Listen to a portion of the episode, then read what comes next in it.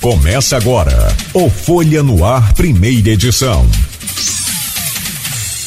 Sexta-feira, 30 de setembro de 2022. Começa agora pela Folha FM mais um Folha no Ar. O Folha no Ar, o último desta semana, o último do mês de setembro, fechando aí esta semana com análises políticas, debates, com projeções né, para as próximas eleições, que serão no domingo a partir das 7 horas da manhã. Muito bom dia, são 7 horas e 10 minutos. Começa agora pela Folha FM 98,3, emissora do grupo Folha da Manhã de Comunicação. Mais um Folha no Ar. Ao vivo também no Face no YouTube, no Instagram. Você pode acompanhar esse programa também daqui a pouco em podcast e logo mais com reprise na Plena TV. São 7 horas e 11 minutos. Hoje, dia 30, estamos na Primavera Brasileira.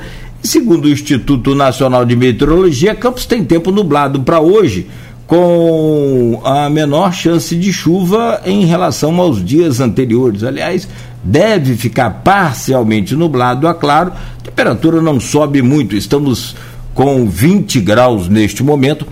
A previsão de máxima é de 23, a mínima 18. Deixa eu dar uma olhadinha aqui no domingo, dia da eleição, teremos com o tempo parcialmente nublado a claro, sol entre nuvens.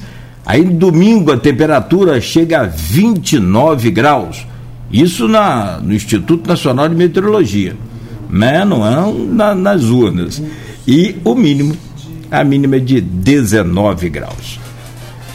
Hoje no programa, o, como já disse, o fechamento aí da semana, vamos para a bancada completa com a presença de Arnaldo Neto e de Aloysio Abreu Barbosa. Vamos trazer para você aqui a partir de agora né, os, as análises aí, todo esse período que acompanhamos né, da pré-eleição até agora, né, nesse período de campanha eleitoral, reta final, o último debate, as pesquisas, uma projeção às urnas de domingo para deputado estadual e deputado federal, senador, governador e presidente da República.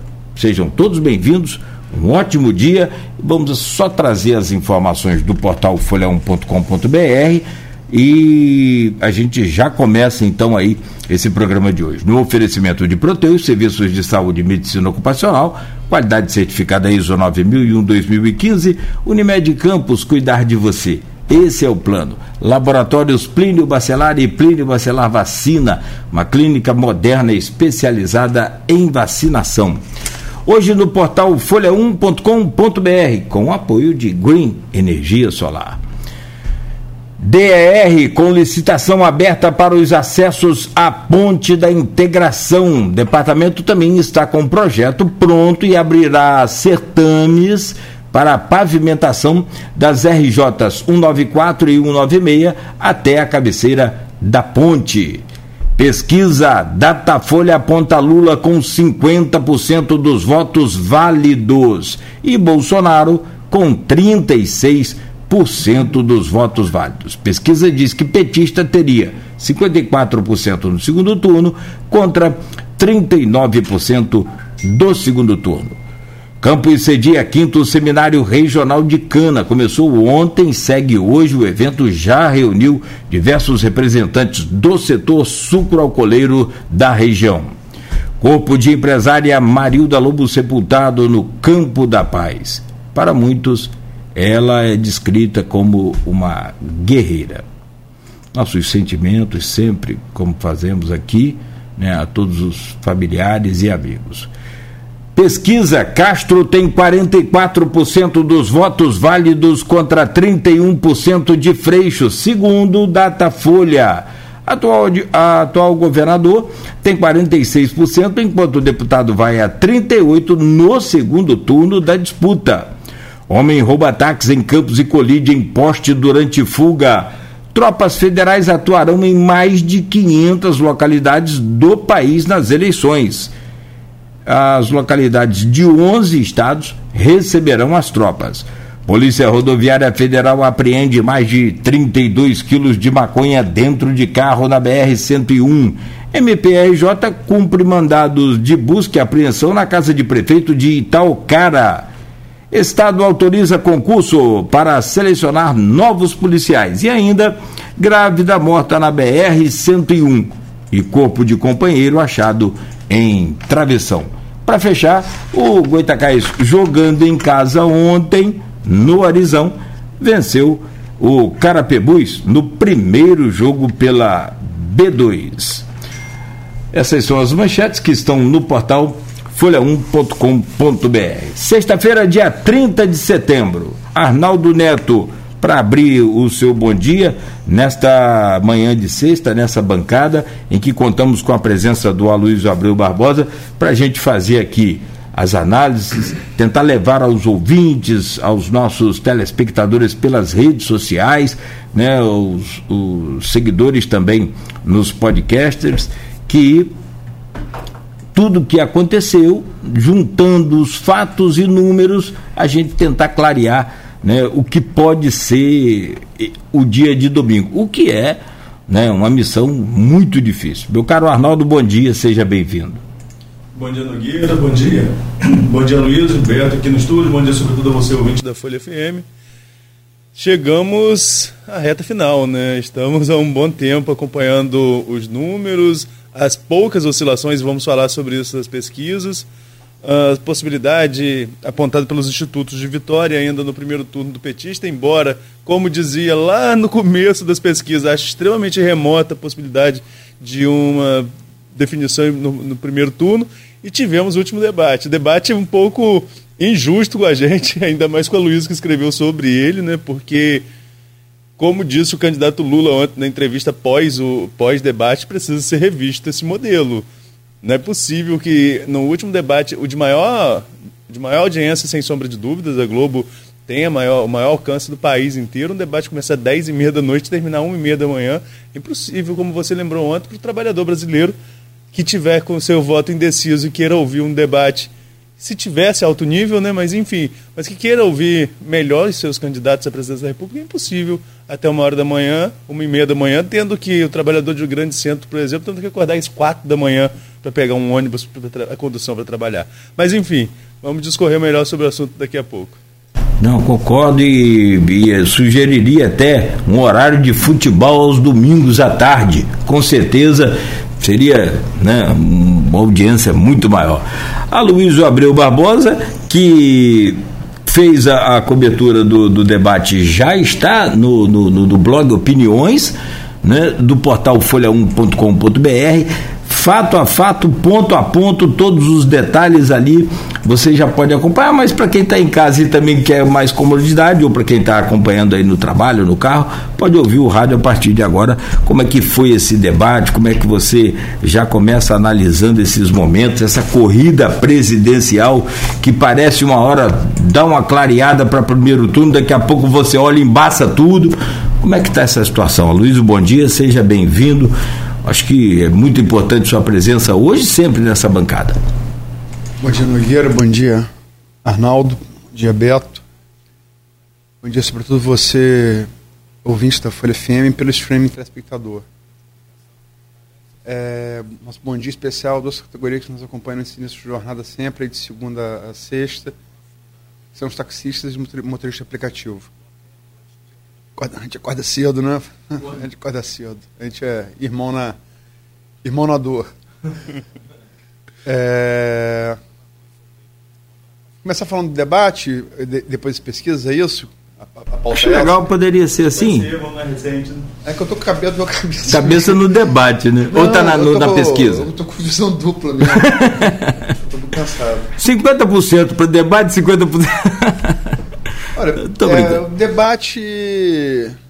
É... Perdão? Só para Arnaldo levantar o microfone, por favor, ali. Só levantar o, o microfone. Obrigado, obrigado, Posso Luiz. Continuar? Desculpa, perdão. Não, tranquilo, tranquilo. É... Debate foi um debate de nível ruim, né? É... A preocupação o debate da semana anterior do SBT, Lula, Lula não participou, né? Ele participou no debate do dia 29 é, do mês passado, que foi o debate da Band, o primeiro debate. É, e Lula teve uma postura muito passiva no debate da Band, né? Ele foi, é, sim, era uma coisa qualquer, qualquer um podia podia presumir que Bolsonaro é. Quem está atrás das pesquisas quer é, é, é, diminuir diferença como através do ataque. Isso, isso é assim aqui no Brasil, em qualquer lugar do mundo, né? Quem está atrás das pesquisas busca desempatar. Quem está na frente quer, quer, quer 0 a 0 Então quem está na frente fica. Né? Bolsonaro foi para cima, Lula não, com a acusação de corrupção, né? todo mundo sabe, mensalão, petrolão. E Lula, mesmo tendo é, é, coisas análogas para falar de Bolsonaro, as achadinhas dele dos filhos, é, é escândalo é, na compra de vacina da Covaxin, né, que a CP da Covid é, bem identificou. Aí você já ah, não houve. Não houve porque foi descoberto, né? Não houve porque foi descoberto. Você está no meio de um roubo. Pô, se toca alarme, o Rottweiler começa a latir, você vai largar. Não, não houve roubo. Aí você, é, enfim. É, pastores indicados por Bolsonaro, segundo o próprio ex-ministro da Educação, o pastor é, pastor, pastor Milton, Ribeiro. Milton Ribeiro. Ribeiro. O próprio Milton Ribeiro disse à Polícia Federal, em depoimento da Polícia Federal, que quem indicou foi o Bolsonaro, sem cargo público, é, para liberação de verba do Fundo é, Nacional de Desenvolvimento da Educação. É, coisas assim, escabrosas. É, é, é compra de, de tablet para escola que não tinha luz elétrica, na, em Alagoas. E barra de ouro e tal. Agora, essa coisa dos imóveis, né, uma revolução patrimonial realmente bem fora da família Bolsonaro, bem fora do, do, do, dos, dos, ganhos declarados. É, e Lula não usou nada disso. E ficou na postura passiva e aparentemente é, sem reação, aparentemente corralado. É, por conta disso, Lula não foi debaixo do SBT e com, qual é, foi a atenuante? Ah, Lula vai se preparar para o debate da, da Globo, né?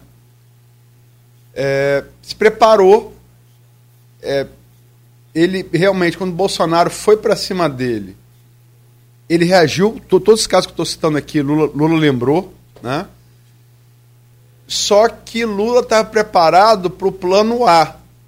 Né? O plano B era o, o, era o padre que não é padre, né? É o padre Kelman, é, que é, ele, mesmo antes de, de Lula, ele, é, o, o, debate, tipo assim, é você que é o moderador, né?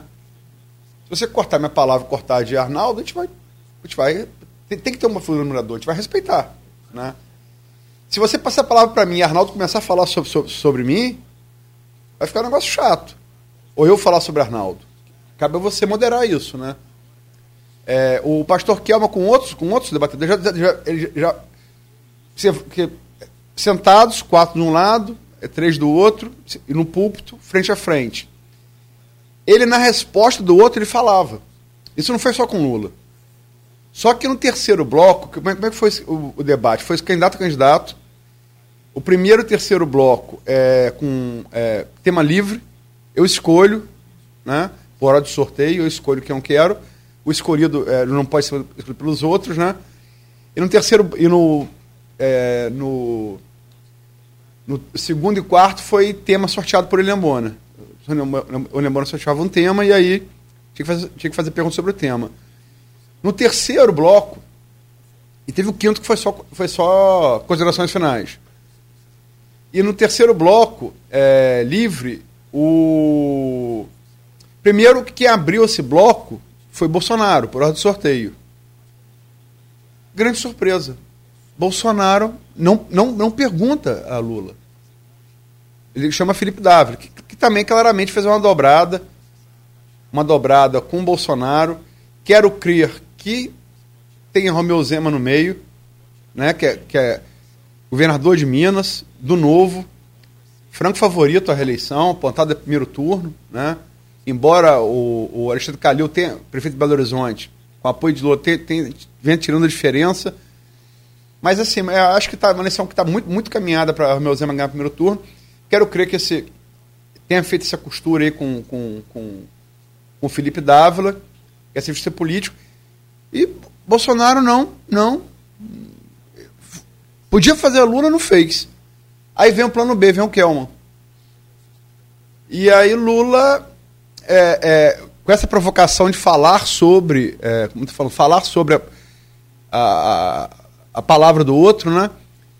E no momento de resposta de Lula, ele continuou, ele Bonner várias vezes interrompeu, e realmente Lula ficou um pouco. É, Lula, ao meu, meu ponto de vista, alguém, a idade dele, 79 anos, né?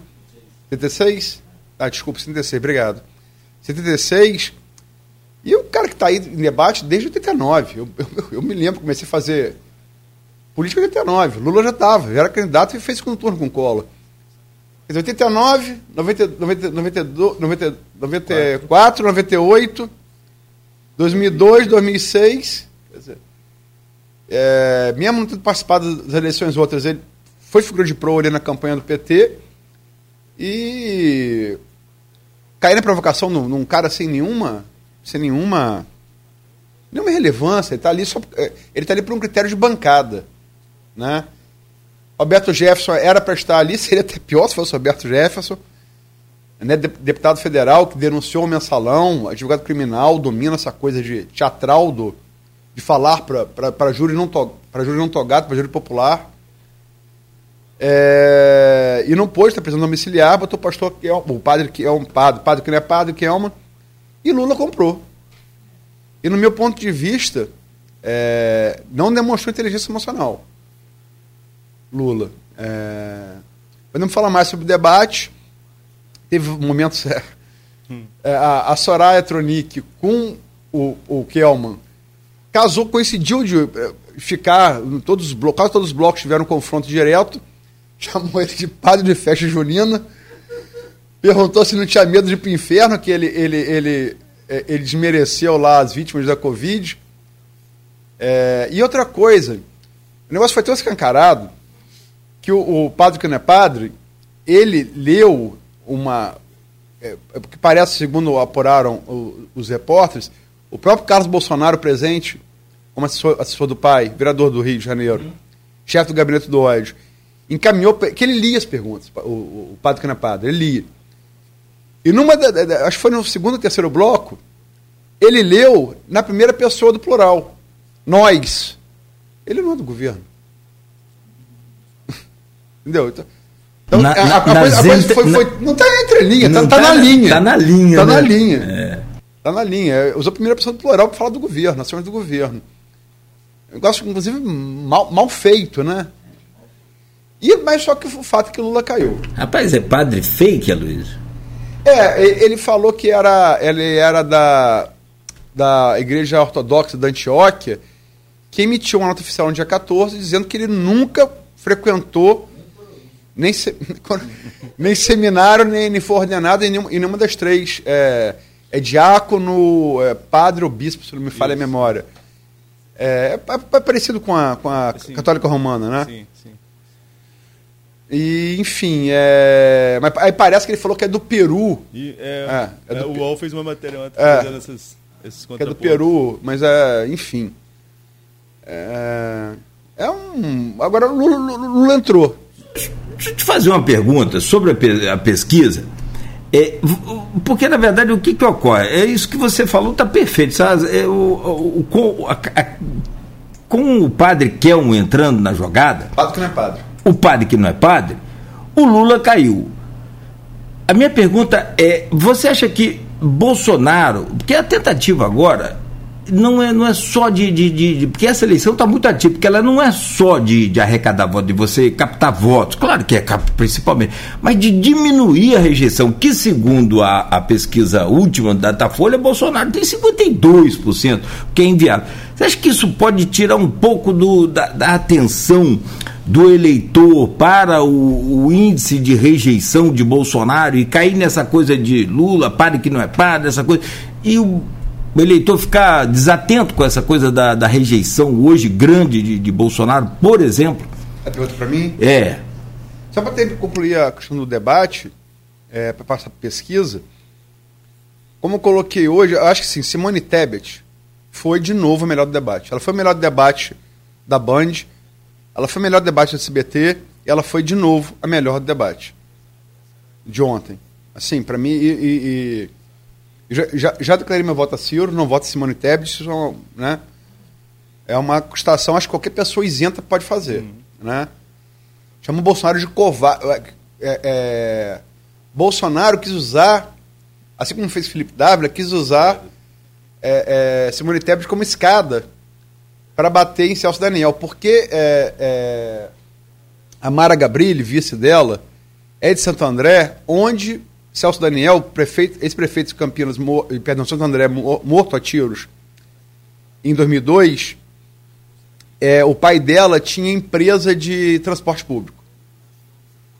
É, e ela denuncia até hoje, muito sentida, que o pai era achacado pelo, pelo, por, por gente do PT, né? E, ela fez declarações levantando, suscitando dúvidas em relação à morte de Celso Daniel. E aí Bolsonaro usou isso para querer chamar Simone Tebet para bater em Celso Daniel.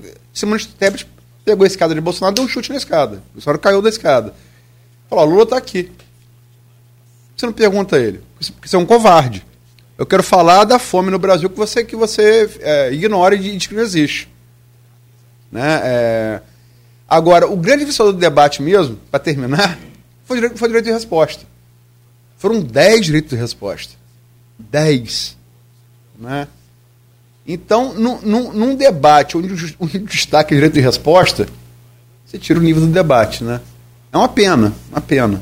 Tinha direito de resposta dentro do direito de resposta, né? Era uma coisa incrível. Né? Bono teve que pedir algumas vezes para que os candidatos é, é, se controlassem, porque senão o debate não anda. Lula, no final do debate, disse que ele estava sendo o chato do debate. É verdade, porque toda hora tinha que pedir direito de resposta. E claro que alguns foram negados, né? Você tem ali algumas negativas de direito de resposta, o que é natural, porque às vezes teve um direito de resposta que o Bolsonaro pediu que o Bonner falou que nem citado ele foi. É, já vai no automático, já levanta a mão. Aí nas redes sociais o povo falou que quando citou Foro de Paris, que Ciro já levantou a mão, porque pensou que estava falando que foi ele que foi para a França. Porque tem outro debate também, tem o debate das redes sociais, é uma coisa nova. Não é tão nova, mas é nova assim, e o brasileiro satiriza muito, né? Essa questão do padre, por exemplo, o que tem de meme hoje na rede social, ele, ele voltou a ser recordista de menções. Foi no domingo do SBT, o primeiro debate que ele participou, e voltou a ser recordista de menções. Agora, só concordando com o que a Luz está falando em relação a, a, Simone, mas tem algumas nuances também que a gente poder, poderia analisar em relação a, a possível segundo turno. Lula foi para o embate com Ciro na primeira pergunta, mas fez um afago. Quando ele diz que é, nós melhoramos o Brasil num governo que você ajudou e eu nunca escondi isso, nunca deixei de admitir isso, que você me ajudou a melhorar o país. Mas ele bate. E que, que não queria que ele saísse. Queria, queria ele no BNDES. É. Justamente. E que não que. Justamente. E que depois ele bate no PMDB ao chamar a Temer de golpista é, ele bate direto no, quando ele diz que, que não deu que quem passou o governo para Bolsonaro não foi o PT e sim um golpista batendo no Temer diretamente no Eduardo Cunha. Mas mesmo assim não houve reação da Tebet. A reação da Tebet é falar que tem pessoas dentro do partido que colaboraram com a corrupção do PT. Então assim, acho que ele ele continua essa proximidade, essa possibilidade de uma aproximação tanto com o PDT quanto com o PMDB num eventual segundo turno que se desenha, que parece que é o que vai acontecer no, no, no domingo agora, sobrando aí o Bolsonaro e o Lula, essa polarização que já acontece há algum tempo. Agora, a Tebet, concordo que a Tebet fica como um nome é, que pode ser projetado para 26, se tiver espaço para isso, né? Porque eu fui eleitor da Marina durante algumas eleições e eu vi que se cobrava muito que a Marina deveria se posicionar mais entre uma eleição e outra. Mas há espaço para esse pessoal sem mandato se posicionar?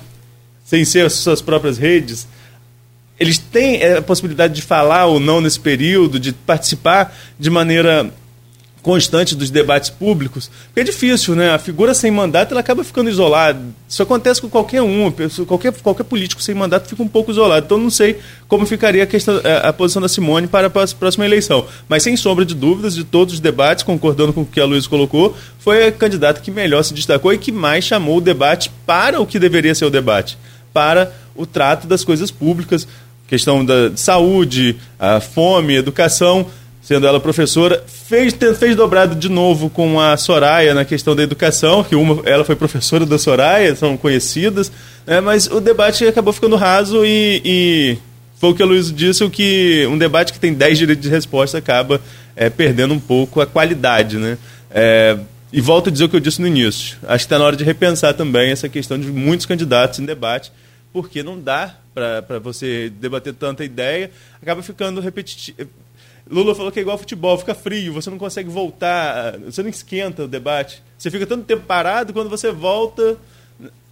Pode até fazer um debate com todos e o outro com os dois principais. Para não dizer que não ouviu todos, eu não sei. Dois, não sei, pelo menos uns quatro, hum, cinco. Quatro. Agora sete não dá. Eu quero refazer minha pergunta, eh, que ficou na minha cabeça essa coisa do padre Kelmon entra, o que não é padre, entrar nessa, nessa disputa por uma questão partidária e fim de papo. Eu, eu perguntei a Luiz, ele distrai o, o, o, eleitor no que diz respeito a, aos problemas que ocorrem hoje no Brasil e aí não levam os temas, des, esses temas para o debate em si, que aí ele acaba voltando contra o, o, o Lula, como foi o caso aqui nesse, nesse debate, e agora no, nos programas dele também, que rodaram aí pelo menos nos últimos 15 dias, se não me falha aqui a memória, você acha que tem algum impacto nessa coisa ou não? Eu queria levantar uns pontos que o Arnaldo falou antes de responder essa pergunta. É, só para lembrar que Ciro Lula falou que ele queria Ciro no BNDES e Ciro sempre ser, ser deputado federal no governo Lula, né? É, e Ciro disse que estava nos bastidores, né? Disse que Ciro no primeiro bloco, no segundo, estava pau da vida, porque falou: eu vou embora daqui. Só, só porque desses 10 direitos de resposta, se não me falha a memória, seis foram no primeiro bloco. E era só Lula e Bolsonaro. Ciro falou: tô fazendo, tô fazendo o que aqui? Em relação à limitação que vocês estão falando, o Arnaldo começou falando isso, você falou também. Eu acho que isso tem, isso tem que ter base legal. Para você mudar, não basta. Assim, não é emissora que, ah, vou mudar. Isso é legislação eleitoral. Sim, sim. Isso não é. Não cabe a emissora. Cabe a legislação eleitoral, que fixa por número de bancada, representatividade de bancada. O PTB tem. O PTB, a que se lembrar, é legenda histórica de Getúlio Vargas, já formou parte do brasileiro. Né? E depois Lagoberi tirou depois Ivete Vargas para não dar Brizola. Brizola abriu o PDT. Hum. Né? PTB tem uma história, embora esteja meio. PDT, o PTB tem um vereador de Campos, né? é, Rafael Twin, é da PTB. Tinha Neném antes. Então é um partido com que tem capilaridade. Eu não para mudar, eu, eu, me lembro, por exemplo, você falou o debate de presidente americano. Eles lá fixam por percentual de pesquisa.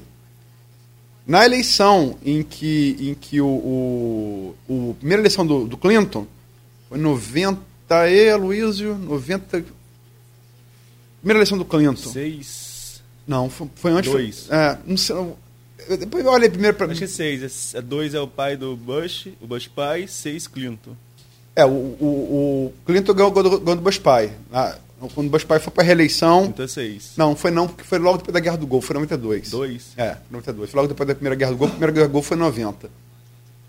É, 90 para 91, se não me falha a memória. Mas, enfim, tinha um candidato ali dependente que pontuava muito bem nas pesquisas, era o Ross Perot. E o Ross Perot entrou. 92. Tá, isso mesmo, eu lembro por causa da Guerra do Golfo. O Ross Perot, qual é o critério lá? É pontuar na pesquisa. O Ross Perot entrou. E é muito acreditado o Ross Perot ter entrado, ter dividido o voto dos conservadores, para Clinton ter vencido aquela eleição. Então, não basta, ah, o pastor Kelman não foi. É preciso estabelecer critério.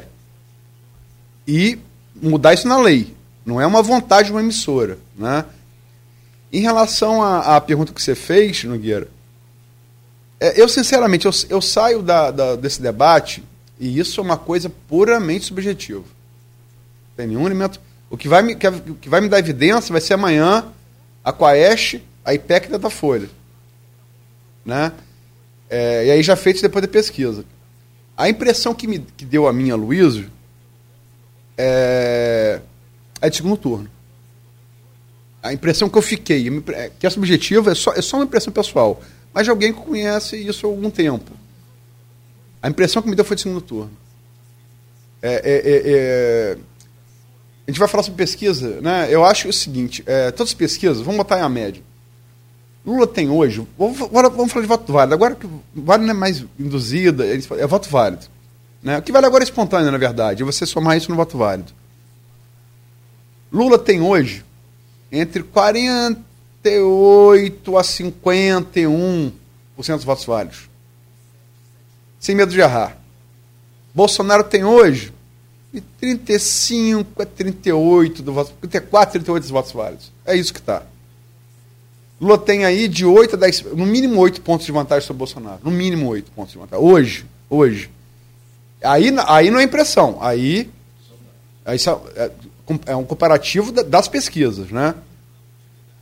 É, então Lula pode ter hoje o suficiente para pegar no primeiro turno. Pode não ter. A impressão, e aí o subjetivo que me deu é de segundo turno. Como, aliás, eu sempre, também falamos aqui, Arnaldo falou, também sempre achei o segundo turno. Se eu tivesse que casar dinheiro, eu, eu apostaria no segundo turno. É, você tem a, a coisa histórica, só Fernando Henrique ganhou no primeiro turno, impulsionado pelo Plano Real, que foi uma revolução para quem não viveu. Arnaldo não viveu. Eu e você nos lembramos. O que foi o Plano Real? O que, que era o Brasil? O que, que era? O que era a vida nossa? O terror de antes. Você recebia 100 reais, no dia seguinte vale 80. A, a, a, se, se, trocar rápido, a papel médico produto, porque, porque ele valorizava de um dia para o outro. É. Era uma loucura. O próprio dispensa brasileira vem dessa época, da hiperinflação. Você tinha que estocar alimento. Exato, exato. Entendeu? É. É, é... E também Fernando Henrique, além, além do, do Real, ele venceu duas eleições no primeiro turno, porque era voto em papel. Qual a diferença? O voto em papel, além de propiciar é, ser mais fácil fraudar, é mais fácil anular o voto. Você chega e escreve qualquer besteira, macaco tião, pá. Escreve ali. O papel te dá uma liberdade que a urna eletrônica não te dá para anular o voto. A urna, a urna eletrônica até tem lá a tecla nula. Sim. Aí você não pode fazer um desenho, não pode mandar o. para casa do caixa prego, entendeu? Então, é, é, como, como era mais fácil anular o voto, isso reduz o percentual, por óbvio, do número de votos válidos. Uhum. Fernando Henrique, é, é, não sei se conseguiria, mesmo com o Real, se reeleger em, em 94, 98, se eleger em 94, se reeleger em 98, se fosse urna eletrônica. Então, por essas questões históricas e tecnológicas, eu sempre achei que o segundo turno era mais provável. Agora, não está muito distante também, não. Assim, cara, você quer saber? Lula está aí, sem medo de errar, dois pontos. Ou tem, ou está dois pontos de conseguir. E vai ser nisso. Não vai. Não vai... Eleição as, as, eleições sempre são apertadas, né? Algumas dessas que você falou aí do Fernando Henrique mais folgadas. Agora, eu acho, e aí é, é bem óbvio isso, depender de primeiro ou segundo turno, mas falando de primeiro, quem ganhar no primeiro turno, passar no primeiro turno, passa com muito pouca diferença. Passa assim, com, talvez com a menor diferença de votos da história. Passa muito apertado. Eu penso nisso. Posso estar enganado, mas assim, vai ser desse jeito. Eu, eu, acredito, se passar em primeiro turno, passa né, com diferença menor. Agora, o, o, o falando em, em, pesquisa, já eu só queria relatar um fato aqui que aconteceu ontem em Campos. Se, se vocês me permitem, já entrando para o lado da pesquisa. É, meu filho foi entrevistado por um instituto de pesquisa aqui em Campos. É, depois que acabou a pesquisa, a menina falou assim: Você é o primeiro, dentre 15 que eu entrevisto, que sabe o número e o nome dos candidatos. Os outros 15 ou não sabiam nem o número e nem o nome, ou sabia o nome, não sabia o número. Ou sabia o número, mas não sabia o nome. O eleitor brasileiro é meio. É, tipo assim, deixa tudo para a última hora também. E isso aí pode causar alguma surpresa? Eu falei para o Geraldo responder. Olha, eu, eu, eu, eu, o que eu coloquei aqui um dia e falei que. Falei outras vezes em relação a nome e número, eu volto a repetir. O eleitor do Bolsonaro ainda lembra muito do 17. Aí vai chegar na urna, vai votar 17, não vai aparecer a foto do presidente. E não podemos negar que aqui em Campos, aqui no Norte, Noroeste Fluminense, é um reduto forte do bolsonarismo. Provavelmente deve sair é, é, novamente com o Bolsonaro na frente aqui na região. A impressão que se tem, a gente que nas ruas, conversando com as pessoas, a impressão que se tem é isso. E isso muitas vezes impossibilita olhar para fora da bolha, acha que é o que está aqui no seu entorno que resolve é, é, o país inteiro e a situação não é bem assim. Então tem muito isso ainda. Ainda tem gente que fala que é 17, vamos dizer assim. E 17 não tem ninguém. E aí vai votar, vai acabar contestando isso. O eleitor deixa, muito eleitor brasileiro deixa para definir na última hora, mas essa eleição especificamente, essa eleição presidencial, até quando eu escrevi sobre, uh, quando escrevi junto com o Matheus e com o Aldi sobre a disputa deputado aqui na região, com 45 deputados, meu lead foi que a eleição presidencial abafou as outras disputas nessa, nessa eleição ela tomou uma proporção, uma polarização tão grande que ela acabou abafando. Então, e, e desde o início das pesquisas, está muito cristalizado o voto. O, eleitor do Lula é eleitor do Lula, não é eleitor do Lula que decidiu agora. É o eleitor do Lula, em sua maioria, 80%, já estava com esse voto decidido no início da campanha. Do Bolsonaro também. Dificilmente um fato novo, como não tivemos fato novo é, nessa campanha envolvendo os candidatos, dificilmente isso muda esse voto cristalizado. E é uma pena para o debate público, aí numa, numa análise mais ampla, é uma pena para o debate público que novos personagens, até mesmo com boas propostas, ficam impossibilitados de crescer dentro dessa disputa. Esse voto cristalizado ele abafa, ele, ele transforma o primeiro turno quase que num segundo plebiscitário. E qual, é, qual seria a intenção, no meu ponto de vista, desses candidatos que são líderes das pesquisas hoje? Demonstrar exatamente isso para o eleitor da terceira via, né, que não emplacou. Tentar capitalizar voto do Ciro, da Simone, do Felipe, para tentar é, impulsionar seu resultado no primeiro turno. Então, assim, por mais que o eleitor desconheça, é, pode desconhecer nome e número ainda, e pode sim, como eu cito aqui o exemplo do 17 sempre, que tem gente que ainda acredita que é o número do Bolsonaro, e tem gente que acredita, é, ele pode desconhecer, mas ele já tem esse candidato escolhido e até domingo acho que ele consegue memorizar o um número. Não são só dois dígitos, dá, pra, dá ainda para ele aprender. Mas o que marcou essa eleição, e aí nós vamos entrar nas pesquisas fazendo um paralelo, é quando você pega o gráfico. Se você pegar o gráfico de agosto, né, a gente só vai ter movimentos significativos lá em abril, abril, maio, momento de, de, de configuração de quem seria ou não candidato. A saída do Sérgio Moro, a saída do Dória, são os movimentos significativos nos gráficos de todas as pesquisas. Quando a campanha começa, a, as candidaturas que lideram a corrida já estavam praticamente com votos cristalizados em mais de 70% no mínimo. Né? Todas as pesquisas a, capturaram essa informação em relação à cristalização dos votos, Nogueira. É. Você acha o que, Luiz? Rapaz, essa história que você falou do, do seu filho com pesquisador me lembrou uma história particular minha. 2002, 100 anos de Sertões. Sertões é a guerra, a guerra civil, vai de 1996 a 1997, uma guerra civil brasileira, no sertão de Canudos, no meio da Bahia, né, no meio do Brasil. Aí vou lá, vou lá no comemoração de 100 anos de Sertões. O Cris da Cunha escreve em São José do Rio Pardo, onde construiu uma ponte como engenheiro de obras públicas. Ele tinha sido testemunho ocular da guerra, como correspondente do estado de São Paulo. Aí no final eu achei, porque pela geração, 100 anos depois, era difícil achar alguém daquela época, né? Tá todo mundo morto. Mas eu achei é, seu Adriano do Pedrão. Pedrão, líder guerrilheiro, de Conselheiro, Antônio Conselheiro, líder de Canoas, narrado por Euclides no Sertões. Ele morava num lugar bem para dentro da Caatinga mesmo, né? afastado de tudo. Aquela coisa bem que você, bem lunar, né? a gente não tem a menor ideia de como seja. E aí, é, ele era um cara, é um senhor mais alto que Arnaldo, tem uns dois metros, branco também, e calvo, cara grande, com as mãos enormes, parecia um urso. E já perto de morrer, é cego das duas vistas. Ele ficava numa rede e gesticulando assim, ele falava gesticulando. O mesmo velho, braço do cara, mão do cara, eu falei, esse coroa me deu, me deu a sentar a mãozada dessa, eu vou pro chão. E eu ficava com o gravador, ele não me enxergava, eu tentando botar o gravador nele, e ficava meio que fintando, igual a boxe, fintando a mão dele. E aí, é, de Marcelo, tava de Marcelo Coloral, na, era um pau a pique, no meio do nada, no meio do Caatinga. E aí, ele tava, tava assim, tava mal de saúde, ele morre duas, duas semanas depois da, dessa entrevista. Tinha mais de 90 anos.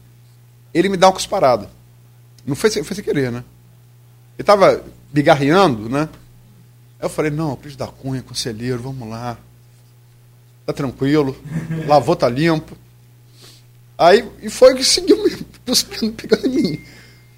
Aí no final da entrevista, duas fitas, ele vai, acho, gosto de novo, aí falou, é, só nessa, perdão, acertei o senhor, essa o senhor errou. As outras 17 só acertou. Quer dizer, o senhor errou. É, então, tá, é, tá. é, em relação à a, a, a, a, a, pesqui, a pesquisa, Arnaldo já falou uns pontos aí que eu venho abordando há algum tempo aqui. É, se é, é, você olhar, você, você, você pode nem, nem, saber ler, pode ser analfabeto, falando literalmente.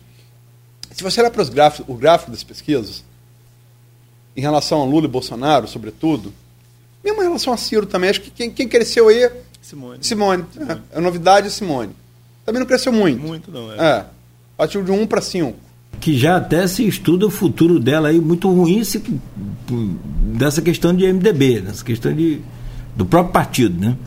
É, mas eu quero dizer que não tem alteração. É, Bolsonaro, como Arnaldo já adiantou, e eu tenho escrito isso há algum tempo, ele tem três movimentos de, de, de ascensão. Que Lula, ele está entre 41 e 46 desde janeiro. Ele não variou. Como bem disse Otávio Guedes, eu vou do beija-flor. Vou do beija-flor. Ele, ele não sobe nem desce, ele fica parado no ar. Quais foram os momentos de Bolsonaro crescimento? O mais significativo, Arnaldo já, já falou, que é uma coisa natural. O, o, a janela partidária abriu. Moro tem que definir a vida dele. Moro tinha 7, 8% nas pesquisas. Moro desiste para vir um Senado. Bolsonaro herda esses votos e no mês seguinte, em, em, em, em maio, a, a, desistência de João Dória, govern, que, governador de São Paulo, que chegou a ganhar a combinação, mas não teve apoio do partido, né, do PSDB. O segundo movimento de crescimento foi no final de agosto e início de julho. É, evangélico, com essa, essa, esses ataques de toada neopentecostal de Bolsonaro, da esposa, ao PT e a Lula até usando fake news, que o Lula ia fechar tempo, nunca houve isso, pelo contrário. Vários tempos foram abertos quando, quando Lula e Dilma foram presidentes. Isso não é defender a B ou C, isso é um fato. Né?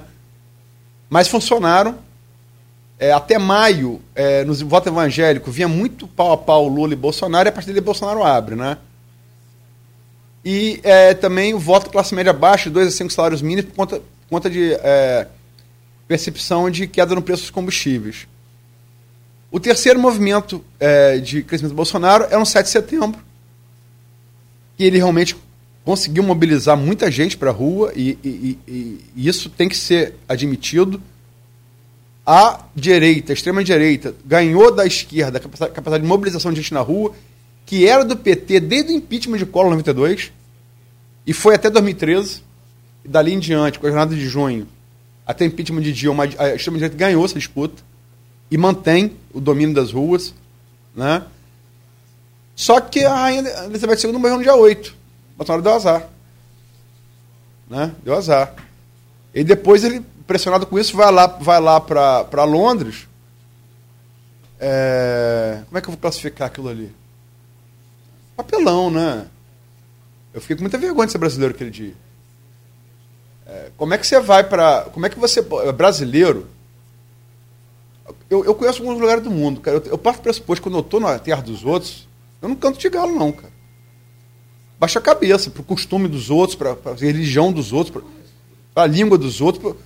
A, a, coisa da rainha para eles é um negócio muito importante. Acho que o único paralelo que pode achar aqui seria Zico para o flamenguista, cena para os brasileiros. Ah, é, é, é, Pelé para o Santos, Garrincha para o Botafoguense. É, é, um. Entendeu? É, e o cara vai lá, o pessoal vai para lá, na, usa é, República Amarela de Bananas, usa a embaixada, que é território nacional, é território brasileiro, representação, em Londres, para fazer o gazarra no dia do funeral da rainha. E é repreendido, é repreendido por ingleses. Eu acho aquilo absurdo. Né? O povo contido teve um cara até que se nervou.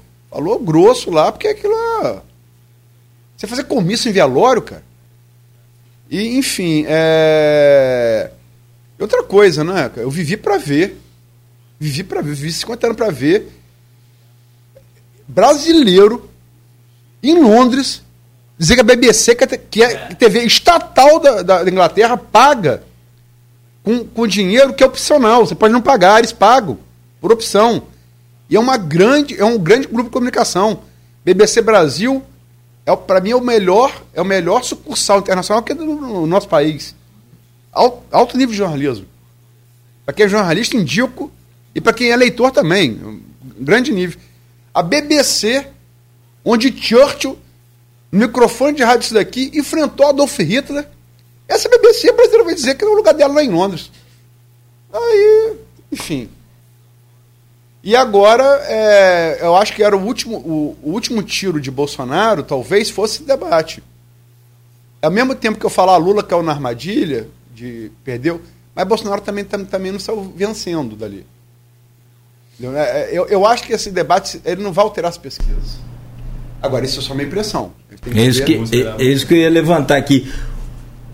Pra, até para fechar, são 7h56. O debate mexeu com os indecisos, eu não vou nem falar em bolha, não vou, mexeu com os indecisos?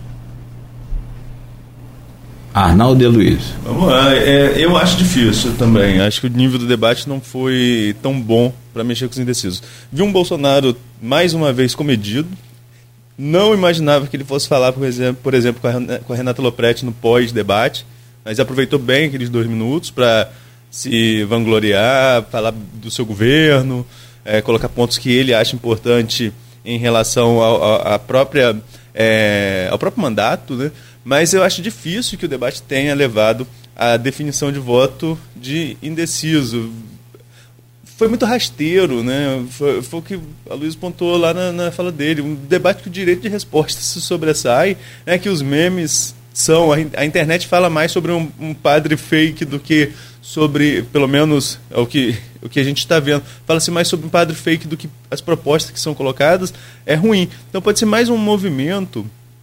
Pode ser mais um movimento como as pesquisas captaram desse crescimento da Simone nas últimos, nos últimos debates. É um movimento que aconteceu desses quatro pontos que a Simone cresceu, foi, foi resultado do debate da Band, sobretudo da Band, né, que, foi, que foi a grande novidade, quando ela foi a grande novidade nos debates. Então são movimentos pequenos em relação à definição. Acho difícil que, que, que se altere muito, mas vamos ver a, a, realidade das pesquisas amanhã. E não tem só uma, né? É sempre bom a gente lembrar. Você tem a Genial com a Ash, né? você tem a IPEC, antigo Ibope, e você tem a Datafolha. É, eu só queria voltar um pouquinho no que a Luiz falou, que a gente conversava aqui com o Vitor Peixoto na terça-feira, então tem o programa que vai ao ar e tem o programa do intervalo, né, que são as nossas conversas. E eu falava com o Vitor que eu estava com uma ideia de uma pauta, cheguei a sugerir algumas vezes na reunião é, que a gente tem em relação às pautas do jornal, que estava com a ideia de uma pauta, para, sobretudo quem estuda, quem pesquisa, analisar o que aconteceu com o Brasil em relação às ruas. É, antes, a direita, é, sobretudo até a última eleição, a direita não tinha as ruas, mas conseguia vencer no voto. E existia o contrário. Em off, aqui nos bastidores, né, é, eu perguntei o que aconteceu que a esquerda perdeu as ruas. Perguntei ao, ao Vitor. Ele falou: os sindicatos perderam força. Quem mobilizava a esquerda na rua era a CUT, quem mobilizava a esquerda na rua era a força sindical, e esses sindicatos perderam força. Por outro lado, a direita começou a ter espaço, começa com uma mobilização com uma pauta lá atrás em relação ao preço das passagens, ela vai tomando outras formas, outras conjunturas e até hoje a direita tem as ruas. Agora, o ruído que a esquerda fazia nas urnas, na rua naquela época, não se refletia nas urnas nas eleições. Será que vai acontecer esse movimento inverso agora? Por isso que não pautamos essa matéria antes. Vamos deixar para depois dos resultados das urnas, para que aí sim cientistas políticos possam avaliar se esse movimento pode acontecer ou não. Só as urnas vão mostrar a resposta a partir das 5 horas de domingo. É, eu, eu acho que, só para responder essa pergunta, para terminar o bloco, não é isso? É, eu acho que se essa pesquisa salvo engano, logicamente que é, é só uma, minha opinião, né?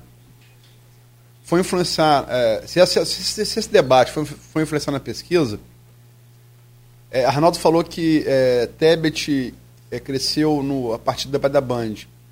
É verdade, mas não foi, não foi só através dele, foi também através da, dessa batida no Jornal Nacional. Sim. E não foi só Tebet que cresceu, Ciro também. A Ciro cresceu e, e desidratou, né? Eu acho que através desse debate da, da, da, Globo, se tiver alguma consequência, se essa consequência for aferida pela lógica, a Simone cresceu um pouco mais na intenção de voto. Então, em resposta à pergunta, eu acho que pode haver migração dos indecisos para Simone. Ou aumentar o percentual de, de, de, eleitores dela que vão com ela não vão mudar. Acho que essa é a mudança mais lógica que poderia haver a partir. Porque ela foi realmente melhor. Ela foi melhor nos três debates. Nos três debates. Tenho ouvido muito isso nas ruas. E achei Ciro é sempre bom nos debates, mas achei Ciro também muito acossado. Muito acossado. Achei que ele. É... Ciro é, é, embora tenha nascido em São Paulo, é cearense, né? Como... Ciro é paulista como eu sou interuense. Por acaso nascemos em outra cidade. É... Ele falou uma coisa de Caetano que eu achei que pesou um pouco a mão. É, Caetano apoiou ele até pelo contato que tem com aquele que foi ministro de Lula, é, Magambeira Unger, é, que apoia Ciro, e Caetano é muito ligado a Magambeira Unger, professor de Harvard, né, brasileiro. É, é, Ciro falou que os baianos de Caetano e Gedel estão com Lula. Pagou um recibo que eu achei que assim, que não, não, não, não. É, Ciro tem um problema eu vou, eu vou anunciei meu voto a, a, ele e vou com ele até a, a, urna, depois de amanhã. Mas o temperamento, né? É, Ciro é muito mercurial. E, é, eu acho sim, que o, o ressentimento de Ciro com o PT é totalmente justificado. Ciro podia ser presidente da República. Né?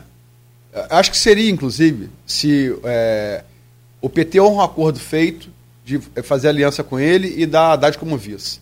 Na minha opinião. E as pesquisas mostram isso também. As pesquisas mostram, em 2018, mostravam que Ciro bateria Bolsonaro no segundo turno.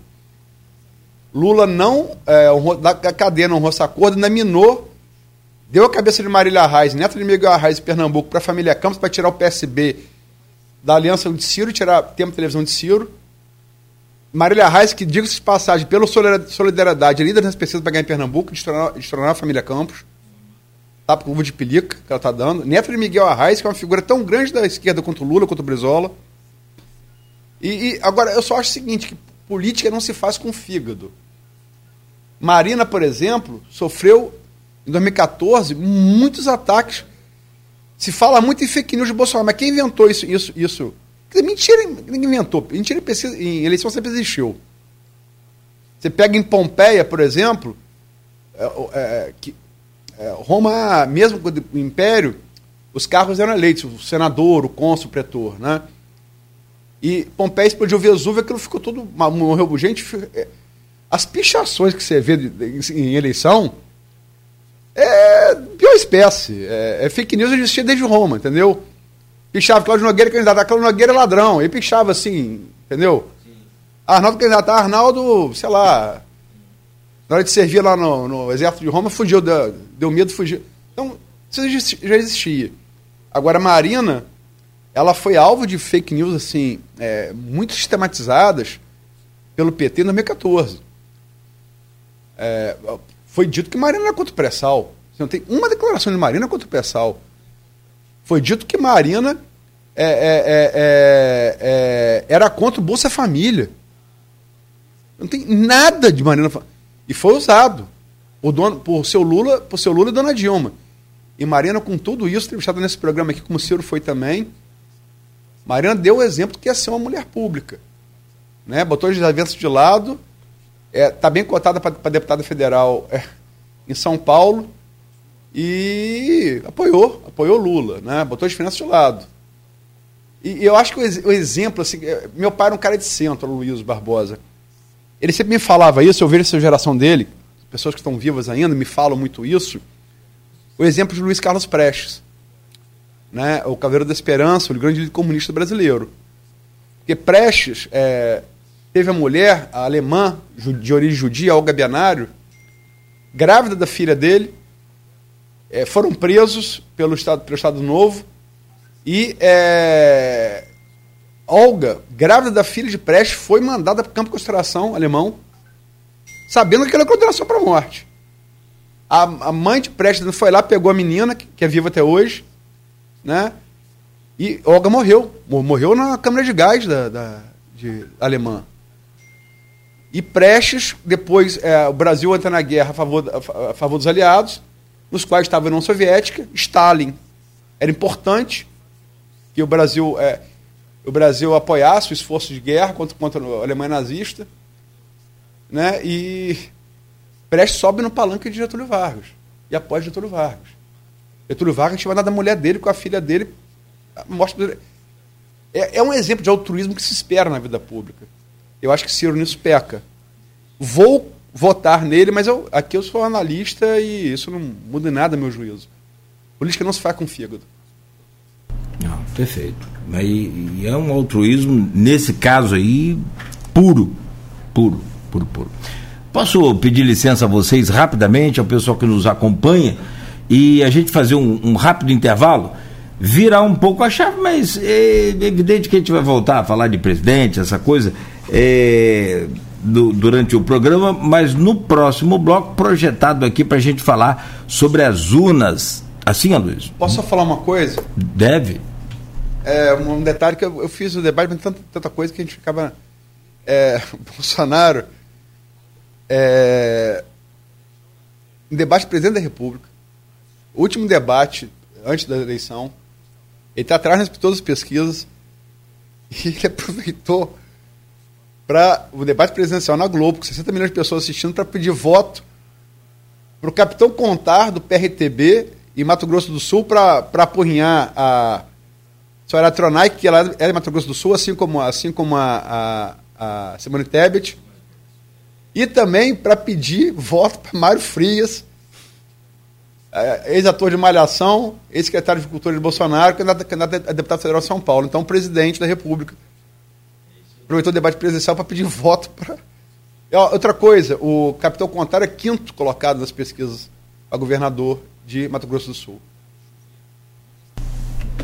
Tem o último, porque só tem quinto, né? Não, tem mais tem, gente. Tem mais gente? Tem. Então tá, vamos, vamos acompanhar no domingo aqui esse nome também. Bom, são 8 horas e 7 minutos, então vamos ao intervalo, a gente volta já para daqui a pouco falar sobre deputado estadual e deputado federal. Olha, o, o, o, João Paulo ontem falou um, um, um detalhe aqui importante. O coeficiente eleitoral para deputado não tá brincadeira, não a coisa está lá em cima. Vai ter muita gente bem votada aí que pode ficar de fora. Daqui a pouco a gente fala.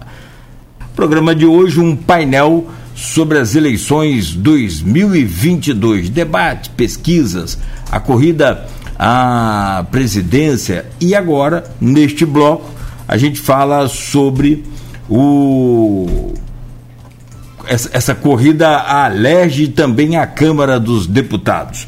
Como é que o Arnaldo Neto, abrindo esse bloco, projeta aí essa eleição de domingo para deputado estadual e deputado federal. Aliás, matéria que saiu essa semana sua também, do Aldir, do Matheus Berriel, né, com o levantamento aí de todos os candidatos que são de Campos, São João da Barra e de São Francisco, que foi de, de, de extrema utilidade para todos nós, Arnaldo. É, Nogueira, é uma eleição mais difícil de você analisar, até mesmo pela complexidade do cálculo do quociente eleitoral, né? Porque é uma eleição.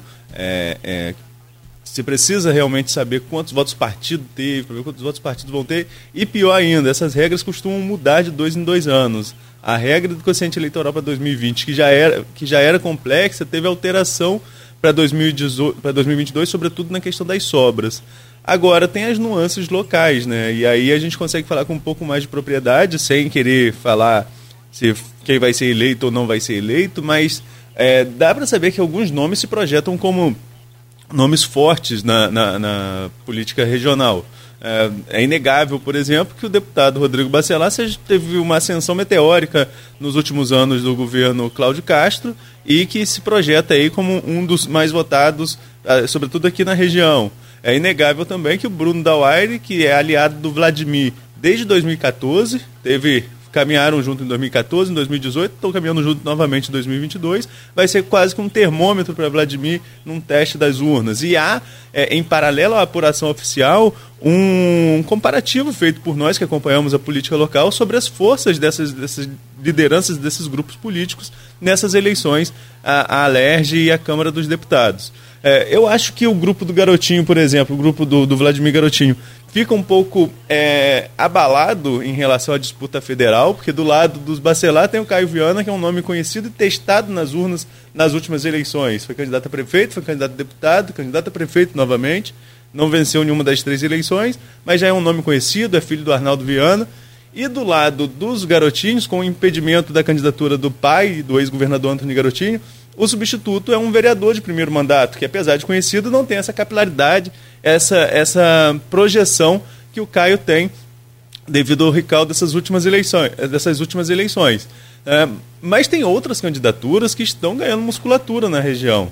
Você tem aí levantamentos internos, né, que a gente não pode revelar números porque não são registrados, mas que os partidos fazem, e outras candidaturas vão, vão ganhando musculatura. E tem candidatura também, a gente não pode negar, que é só para marcar posição é para se projetar para o próximo ano, para marcar posição dentro de partido e continuar à frente de liderança de partido. Isso acontece também.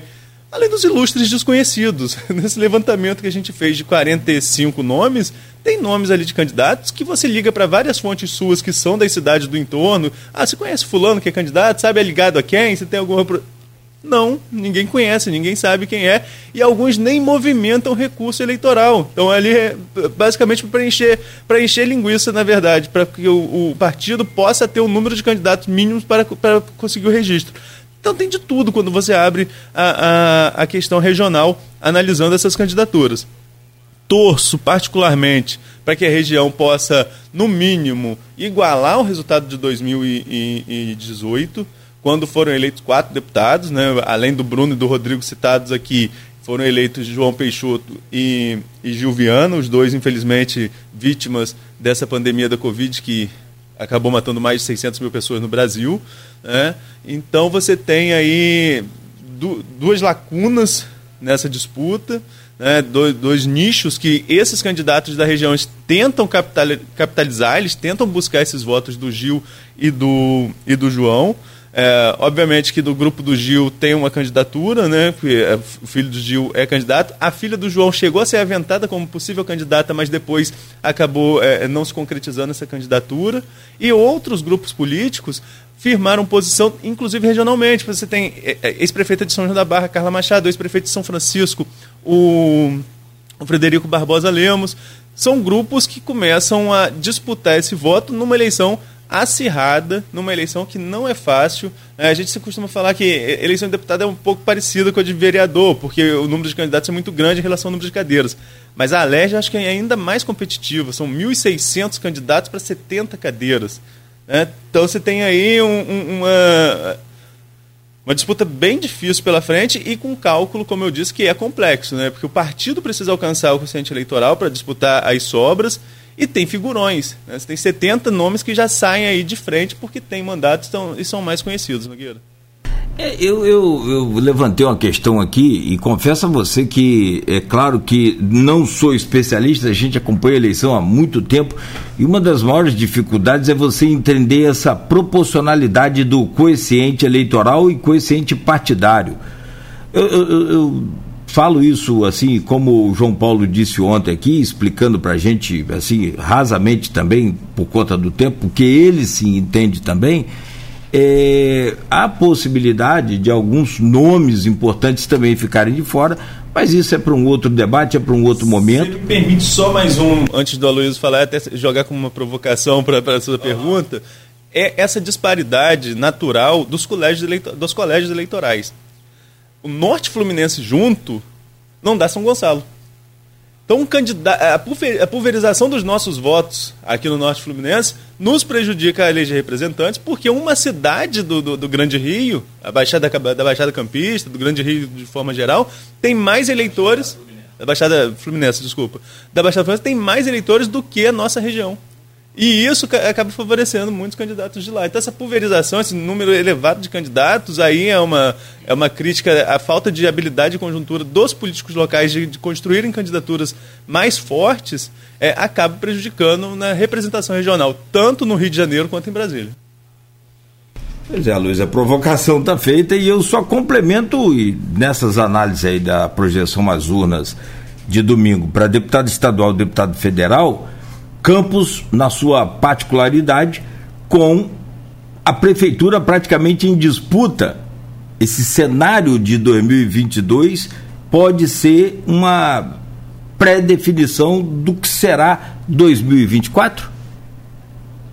Não, pode ser. Tudo assim, né? Mas, embora nem sempre os preâmbulos tenham se confirmado dois anos depois. É... Foi assim com o Marcão Vladimir, para federal e de de 2018 para a eleição de 2020. É, Marcão, que é de novo candidato, candidato federal, ele se elegeu suplente, é, com apoio de Rafael Diniz, então prefeito. Eu acho o seguinte, é, é, tem que frisar sempre que está falando aqui, porque eu até vi pesquisa, mas eu não estou registrado, eu não posso falar. Né? Porque eu, eu, assim, então eu vou ficar na mera impressão subjetiva pessoal. Né?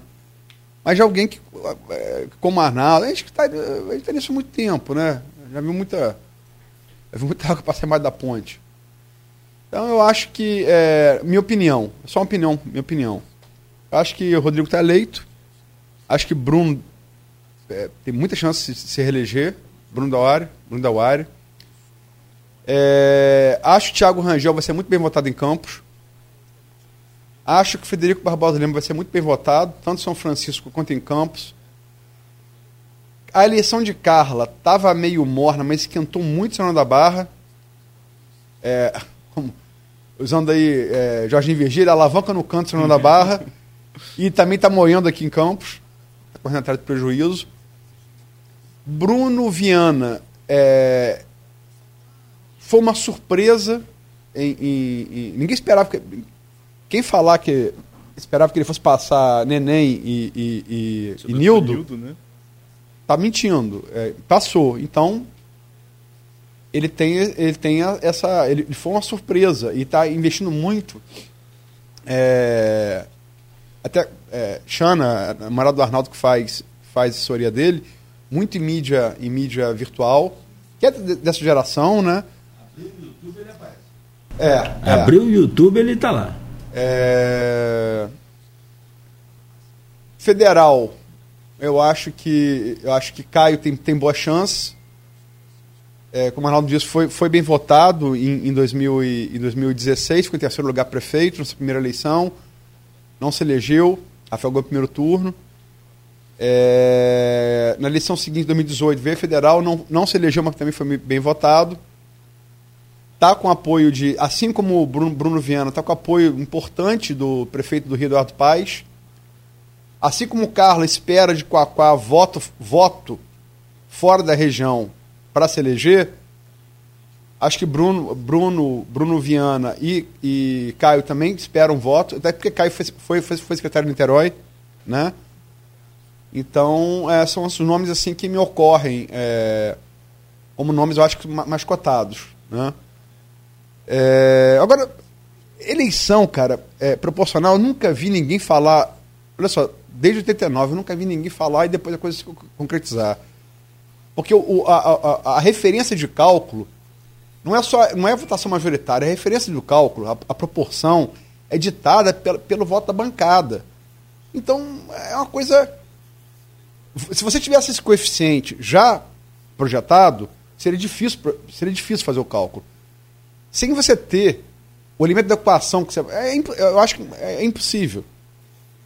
É, quem eu vejo melhor fazer isso é, aqui em Campos, mas quando está em 20%, porque você 20%, você já tira uma, uma tendência da urna. É Cristiano Abreu Barbosa. Ele faz isso, ele é muito bom, é, formação em exatas, né? Ele é muito bom em cálculo, ele faz isso com 20%, ele te dá a tendência, está eleito ou não está eleito. 20, 30%. Mas ele também só faz isso a partir da apuração, entendeu? Já com os números. Sim, uma, uma tendência. Porque tudo depende das urnas. Ah, ah, Sim. Se você tiver a tendência do coeficiente, aí você pode calcular mais fácil. Então, acho muito, muito, muito, muito difícil. Agora, eu, eu acho que não sai muito desses nomes que eu citei para falar dos nomes aqui da, da região, né? Agora, outra coisa, sempre tem surpresa a eleição proporcional. Sim. Sempre tem um nome que ninguém está falando que surpreende todo mundo. Sempre tem. Sempre tem alguém que está apostando muito que, que, que, que não, não rende aquilo, que é esperado. Sempre tem também. É, sempre tem alguém que vai ter uma facilidade coeficiente e alguém, e alguém que vai ter um. Marcão, por exemplo, era para ter sido, sido eleito. Agora. Foi engolido pelo. Foi falado pelo bolsonarismo. Entendeu? Ele ficou na, ele, ele ficou na cota, justamente no, no coeficiente. Marcão tinha número de votação para ser eleito, não suplente, titular de cadeira. Então são coisas que você não pode projetar. Acho que numa eleição legislativa, a gente tem que. É, é, mas essa majoritária, onde é mais fácil falar, a eleição vai ser muito bem votada. A eleição nas pesquisas é, tá só atrás de, de Romário, que é, Romário é quase que uma pula de 10 para senador. Né? E ela está ali como um molão disputando o segundo lugar. Foi também beneficiada pela barração, pela barração da candidatura de Daniel Silveira, outro bolsonarista aí brigando. Romário, embora seja do PL de Bolsonaro, ele não tem. É, ele é mais o candidato de Valdemar da Costa Neto do que do próprio Bolsonaro. Né? Mas Clarissa, é, é, eu acho que vai ser muito bem votada. Se ela realmente confirmar as projeções de ficar só atrás de Romário, é um feito que, que tem que ser destacado. Como também o que ela tem feito para chegar a isso, defendendo castração química, uma mulher que até pouco tempo atrás era vista como progressista de esquerda, agora está defendendo castração química. Eu acho que é, ela herdou isso do pai, que é essa, essa, essa mutação ideológica. Embora tenha muitas restrições essa coisa de direita e esquerda, que é uma coisa lá do século XVIII, né? para dividir a Assembleia da França, né, da Revolução Francesa, coisa meramente física. Mas eu acho que você tem que, você tem que ter, sei lá, né, cara? Ciro agora também está com um discurso aparentando que vai. Que Jorge Soros, indo para a direita, talvez, não sei.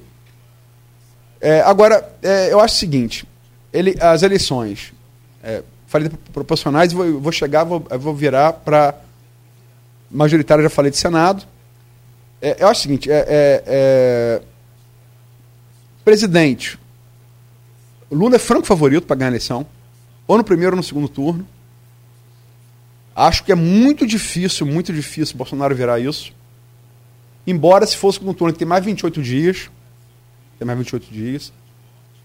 É, mas é uma eleição, porque é uma eleição polarizada e muito cristalizada. Há muito pouco espaço, há muito pouco indeciso. É muito pouco espaço para você virar voto.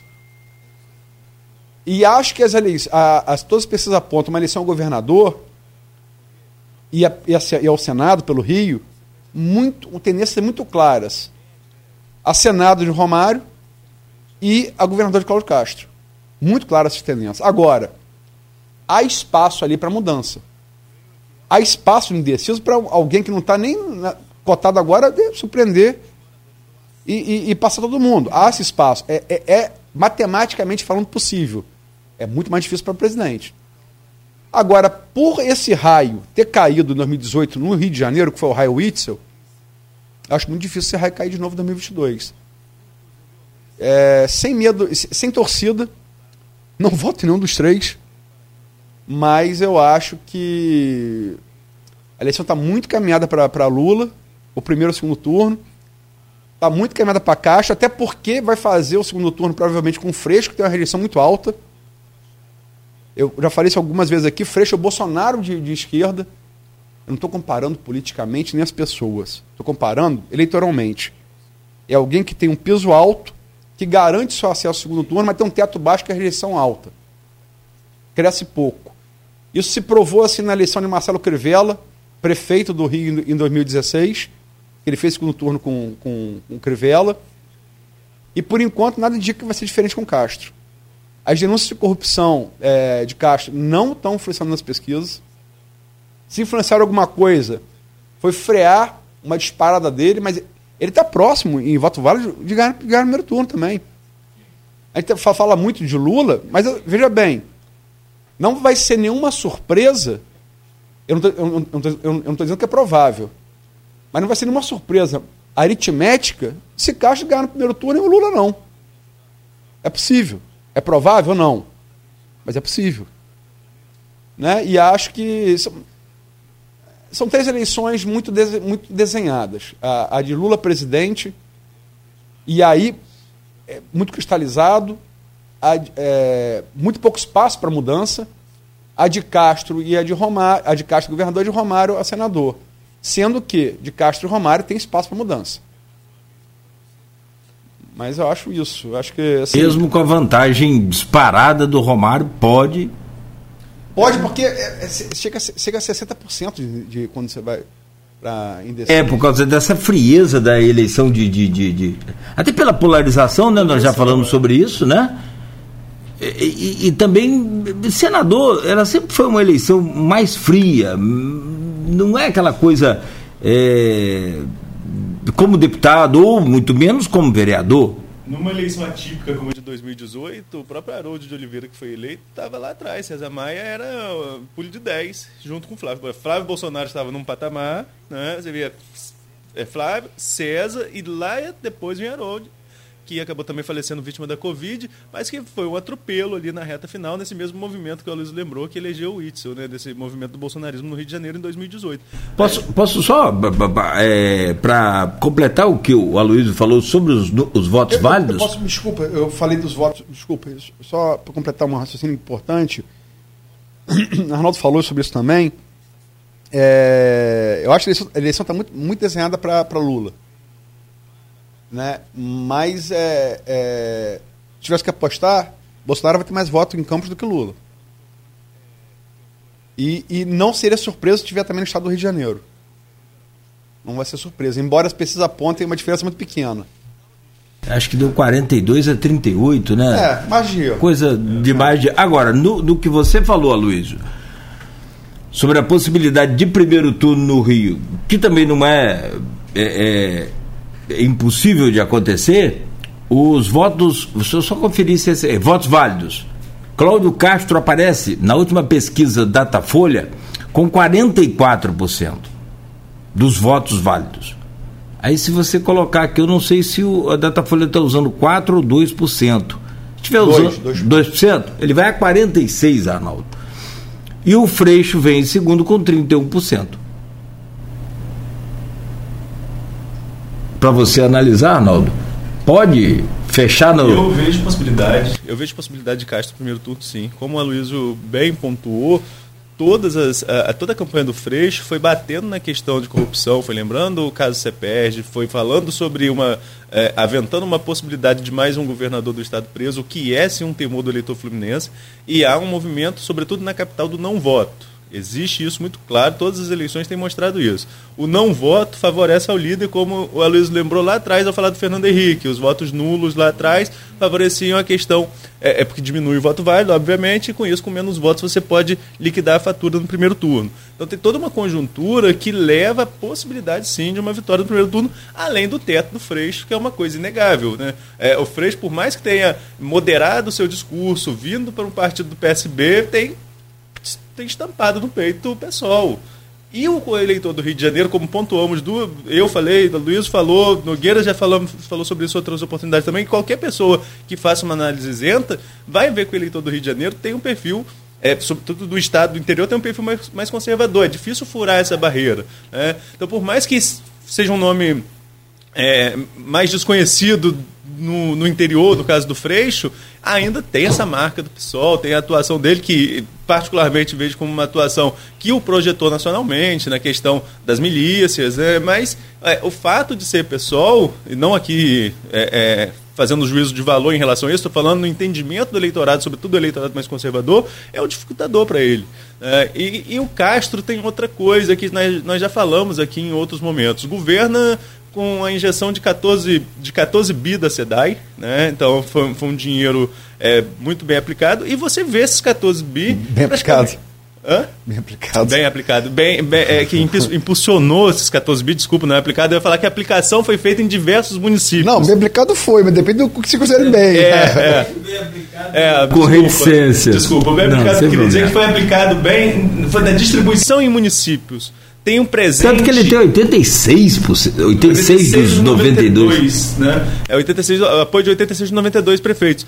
É, é, o que eu quis dizer com bem aplicado é que ele distribuiu isso em todos os municípios e o presente, o governo presente, com é, segurança presente, é, o café do trabalhador, é, restaurante do popular isso se espraiou pelos, pelos 92 municípios e transformou um cidadão desconhecido, que foi vereador e que foi puxado de última hora para ser vice e acabou assumindo o governo do Estado, presente em todos os municípios. Isso é uma vantagem considerável numa disputa é, que não tem figurões. A disputa ao governo do Rio não tem figurões da política fluminense. Uh, as figuras. Até porque os últimos figurões acabaram envolvidos em escândalo de corrupção que tiveram presos em, alguns, em algum momento, outros é, acabaram morrendo, outros estão em outras disputas. Você tem, por exemplo, um figurão da política fluminense que é o César Maia, como vice do Freixo, não disputando. É falar isso. E né? não disputando o, o, governo do Estado. Então, assim, é uma eleição atípica também nesse sentido. É, o, é, você nessa escala de figurão, não que seja um figurão é, desde da antiga, mas um prestigiado, o próprio filho do, do, do, do Rodrigo, Rodrigo Maia abriu mão de ser candidato também, foi assessor lá para São Paulo, veio, agora vem a irmã gêmea dele como, como candidato. Né? É, é, uma, é eleição que o Carioca, que o, o Carioca e o Fluminense, né, o Fluminense geral, vocês acreditam, Aloysio, por exemplo, que é, nesse conservadorismo a gente parte para uma expectativa de votar num candidato que não seja o sexto governador preso? É uma informação forte, né? Prefiro não fazer conjectura em relação a isso. Sim, sim. Eu acho o seguinte, é, vou ser bem, bem prático. Eu não voto em Castro. É, acho que se. se é, vamos lá, pesquisa. Tá? Eu acho o seguinte. É, a direita e a esquerda se digladiam muito e tem a mesma desinteligência, para não dizer outra, outro adjetivo, outro substantivo no caso. É... Se sabia de antemão que a rejeição de Bolsonaro era muito alta. Se sabia de antemão que a rejeição de Freixo era muito alta. Se você aposta num candidato com rejeição alta, e se a projeção é eleição dois turnos, você está apostando na possibilidade de derrota. Aí você tem dois caminhos. Ou você duvidar da pesquisa, negacionismo com a pesquisa, né? que foi cometido em 2018, quando apontava a vitória do Bolsonaro pelos, pelos, pelos Lula petistas, é, são, é feito muito hoje em relação às pesquisas que apontam a, a, vantagem grande de Lula. Acho que você apostar em candidato com rejeição, rejeição é, alta, numa eleição que tudo indica que vai ser em dois turnos, é você tá jogando para perder. Entende? É como você. É, você. É, um jogo que você vai, sabe que vai ter prorrogação, você dá tudo no primeiro tempo. Entendeu? É, você está tá abrindo espaço para derrota. Acho que é, é, a gente vai falar, começar a falar depois da seleção da Copa do Mundo. Copa do Mundo torna eliminatório. Não vence o melhor. Vence que comete menos erro. Quantos, quantos melhores aí? Hungria 50, Brasil 50, Hungria 54, Alemanha 74, Brasil 82 não, não chegaram lá. Quem cometeu menos erros ganhou. Então, os melhores ficaram, entendeu? É, França 2006. Enfim, é, eu acho isso. Agora, a, em relação a Castro, eu acho o seguinte também. Se você for campista, por exemplo, aí baseado no que a Arnaldo falou da, dessa capilarização, que é muito importante, de Castro a partir, a partir da SEDAI, da venda da SEDAI, que é também o último ativo, uhum. último ativo do município, do município perdão, do, do Estado. Se você quiser, se você quiser não votar em Castro, pelo temor que você falou de um, um próximo governador ser preso, pelo escândalo que você perde, é, são motivos é, razoáveis pela lógica. Em contrapartida, se você for de Campos e quiser votar em Castro, você tem motivo para votar em Castro. Você tem um HGG reformado com dinheiro do Estado. tem programa de bairro legal sendo retomado por, com dinheiro do Estado. O restaurante popular é aberto com o Estado. Você tem servidor. Pergunta o servidor da UENF, pergunta o servidor de segurança, pergunta, pergunta o professor. Se Caixa não registrou salário, que estava um tempão. Sua, sua mulher é professora, você sabe disso. Sim. Sim. Então, se você quiser motivo para votar em Caixa, você vai ter motivo para votar em Caixa, sim. Entende? E, e, e, eu, eu acho o seguinte, e, e vários analistas, é, Rodrigo Neves teria, num segundo turno, mais chance contra a Caixa do que Freixo. Né? Eu, eu, eu acho que a, a esquerda e a direita eles, se, eles seguiam muito pela. A extrema-direita e a esquerda seguiu muito pela paixão. E esquecem a razão. Eu não vou nunca apostar num candidato que tem. Freixo, Freixo tem quase 50% de rejeição, 40, 40, 44, 46%. E, e aí vai variar de pesquisa a pesquisa. Na casa dos 40. A de Castro, 10 abaixo. E Lula e Bolsonaro nas pesquisas, ele tem já mais, mais de um ano acima de 50%. Você não precisa ser nenhum gênio da matemática. Só, são dois turnos. Qual o objetivo? Alcançar 50% mais um. Um cara que tem 50% de pessoas que não votam nele de maneira nenhuma não pode ganhar só dois turnos. Não precisa ser um gênio para concluir isso. E quando você paga para ver, o seu risco de perder é muito grande. Né? Eu acho até que vou escrever sobre isso meu, meu, meu artigo de amanhã. Sobre essa aposta, me parece irracional. Apaixonado, entendo. Político tem paixão, mas tem que ter razão. Em dois, em dois, em dois, dois políticos que têm, sim, é, pisos altos, mas têm rejeições quase proibitivas. A de Bolsonaro proibitiva é de Freixo muito próxima a isso.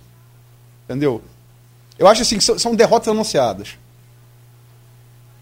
Gabeira, né? Nossa entrevista com Gabeira. Gabeira lembrou o próprio exemplo dele enquanto candidato a governador, uma figura muito mais conhecida do que Freixo, mas que tinha dificuldade de ter voto fora da capital. Acho que isso se repete claramente nesse ano, até pelo perfil, volto a dizer, do eleitorado fluminense. Um perfil, é, é, quando falo Fluminense, falo sobretudo da nossa região, muito mais conservador e Freixo com essa marca do PSOL. Isso é, é, vai ser muito difícil.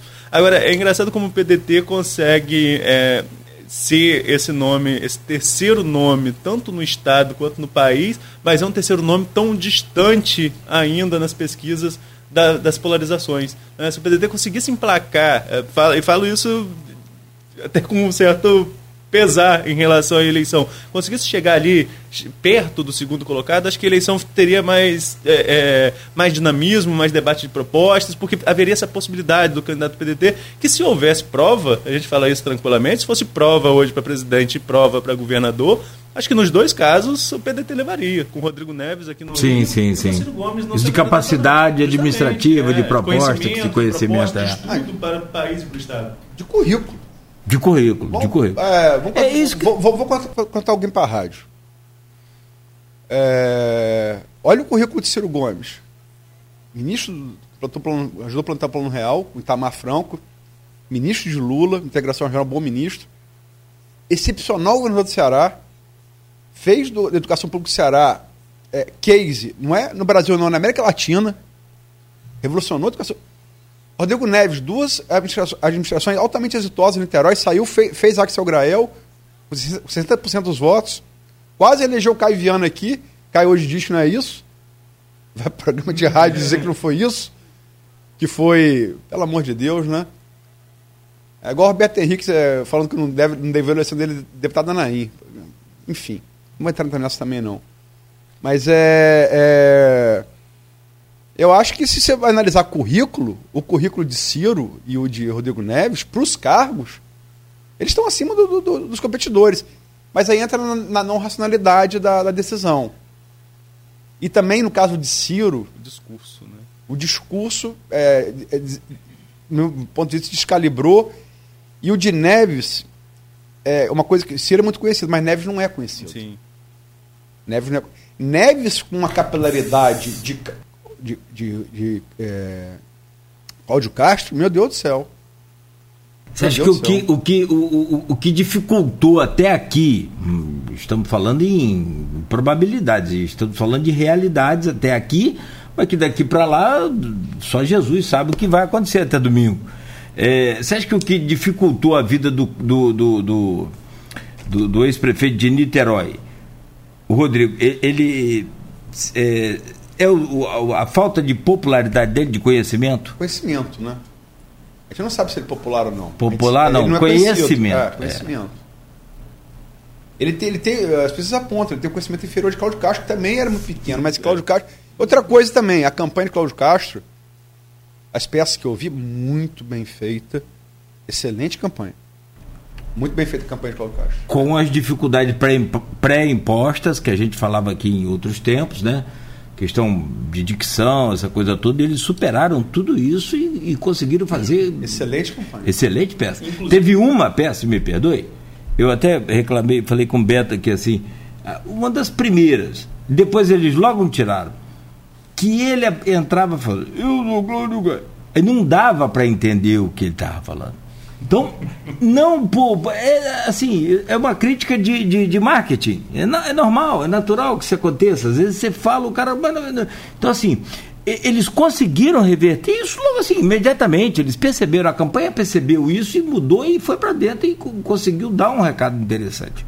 Eu, eu, eu acho o seguinte: é, o, o, brilhante da campanha de Castro para mim foi assim, como o Arnaldo falou aqui, iniciativa de segurança presente, restaurante papapá. Sabe quem fez isso? Papapá, Cláudio Castro. Eu, eu, sempre vou lembrar, é, é, só para falar essa palavra, desculpa, Arnaldo. É, Mônica Valdvogo, você tinha, hoje tem menos, né? Porque a campanha hoje é muito virtual, não é menos física. Mas você tinha até, isso mudar, mudou em 2018, você tinha um setorista de, um, de, um, de, um, de uma candidatura. Como tem de futebol, uhum. fulano vai cobrir. Mônica Valdvogo era setorista da Folha de São Paulo, da campanha de Fernando Henrique. Lula estava bem na frente das pesquisas, né? E ela fala que. E, e, me lembro agora a cidade, uma cidade de Caruaru, não sei, Pernambuco e tal, do, Agreste nordestino, que ela estava assim, cobrindo o Fernando Henrique, e havia uma senhorinha, tipo que a senhorinha nordestina, virou assim: quem é esse bonitão? bonitão era Fernando Henrique, é um cara, né? Sempre teve. Como dizia Glauber Rocha, nosso é o Errol. Errol Flynn era um galã do cinema de Hollywood dos anos 40 e 50. Cara boa pinta, né? Quem é esse bonitão? Ah, é o, é o homem do real. É ele? Ela foi correndo, pediu para ele assinar a nota. Cara crachá. Cara crachá. O real é, é, é ele. É, isso funcionou Cláudio Castro agora, está funcionando. Segurança presente, é ele. Restaurante popular, é ele. Entendeu? Se botar aqui HGG, é ele. Isso funciona. Sim. O que, que Freixo tem, tem, tem, tem, tem para competir com isso? Não, enfim. Ele usa na campanha os dados que ele tem, por exemplo, deputado mais votado, tal, mas deputado é deputado, é diferente, não tem. Perdeu uma eleição do prefeito do Rio. Não, é, não, não é, é. é. É, uma situação, é, é, mais difícil de entrar, né? Agora, só pincelar rapidamente. Tentou pegar na campanha, a campanha dele tentou, perdão, Arnaldo, tentou pegar essa coisa de interior é mas interior, pra ele, porque para ele é mais difícil. A campanha postou certo. Porque, Você tá elogiando, é, claro. é, tá elogiando a campanha do Castro, a campanha dele é Dele também, certo. sim, é filho isso. De um, filho de um, de um morador de São Fidélis, que foi para a Baixada, é, te, fez o correto, tentou aproximar ele do, do, interior. Porque na capital ele deve bem. Pode não ser o mais votado, mas vai bem. Não, ele passou. Passou, passou na capital? Passou também. Eu não... A Janel, Janel Quest passou. Então, é porque, é, é, volto a lembrar da nossa entrevista de Gabeira. Na capital, conhecido. O interior é o problema. Então a, a campanha pastor, ele vinha para Campos. É, to, a campanha dele era na Praça São Salvador, a campanha de TV. É, eu nasci, é, meu pai nasceu em São Fidélis, a, um, a, uma hora do centro daqui. E aqui, foi, aqui teve não sei quantos saques do CEPERG. A aposta foi toda nisso. Foi no escândalo de corrupção do CEPERG né, e a proximidade dele com o interior, com o pai tendo nascido aqui em São Fidélis. Então, assim, a campanha também apostou bem. Mas é difícil. É, é, é difícil você quebrar essa, questão do conservadorismo. E passando rapidamente sobre, pelo debate a governador na terça-feira, que não consegui acompanhar é, normal, é, tranquilamente porque estávamos no fechamento de edição, então não dá para a gente assistir com tanta calma como no, no, foi de ontem, quinta-feira, que não tinha fechamento de edição do jornal. Teve uma dobradinha ali, Castro e, e Rodrigo Neves, né? É, é, vamos, vamos dialogar aqui sobre tal assunto, os dois. E ali você viu um Castro nervoso que não vê na campanha, quando ele volta a gaguejar. Então era um, foi um momento que a, a, os adversários tentaram partir para cima dele porque via que ficava nervoso ali em muitos momentos. E ele, aí de maneira orientada, obviamente, aproveitava seus direitos de resposta quando tinha para lembrar que, que teve direito de resposta dentro da campanha. Mas, Nogueira, já que você falou sobre questão de campanha para rádio, eu não posso deixar de, de esquecer aqui que é, em 10 anos, 12 anos de redação, de redação é, eu acho que eu nunca vi campanha para rádio que o candidato não fala nem o número. Né? nós tivemos erros clássicos nessa campanha. É, dá até para fazer um programa depois com publicitários sobre isso. Tivemos erros clássicos. Você se apresenta não fala seu número. E na campanha governador, os dois primeiros colocados, pelo menos, no rádio falam seus números. É, e na televisão, eles apostaram no que eles é, poderiam ganhar voto. Que é Freixo mostrando que é o candidato do, que, que, tem ligação com o interior. Né? Eu falei que eu conheci Freixo sentado na calçada do Virgínia, na, na, em frente ao Fórum de São João da Barra, né? falando um, linguagem São Joanense, que quem a gente conhece, a gente sabe, tá sentado na calçada, naquele processo de desapropriação do Porto do Sul. Durante um dos julgamentos, eu nem trabalhava na Folha ainda, estava ele sentado com Bruno Costa, um colega jornalista, os dois sentados na frente do fórum, sentados na calçada. Que passou de gente naquele, na rua e ninguém sabia quem era Freixo. Entendeu? Eu sabia porque já estava em redação na época. Não estava na Folhando, mas já estava em redação. Mas a, pessoa não conhecia Freixo. Então fizeram esse trabalho de tentar aproximá-lo, torná-lo conhecido no interior.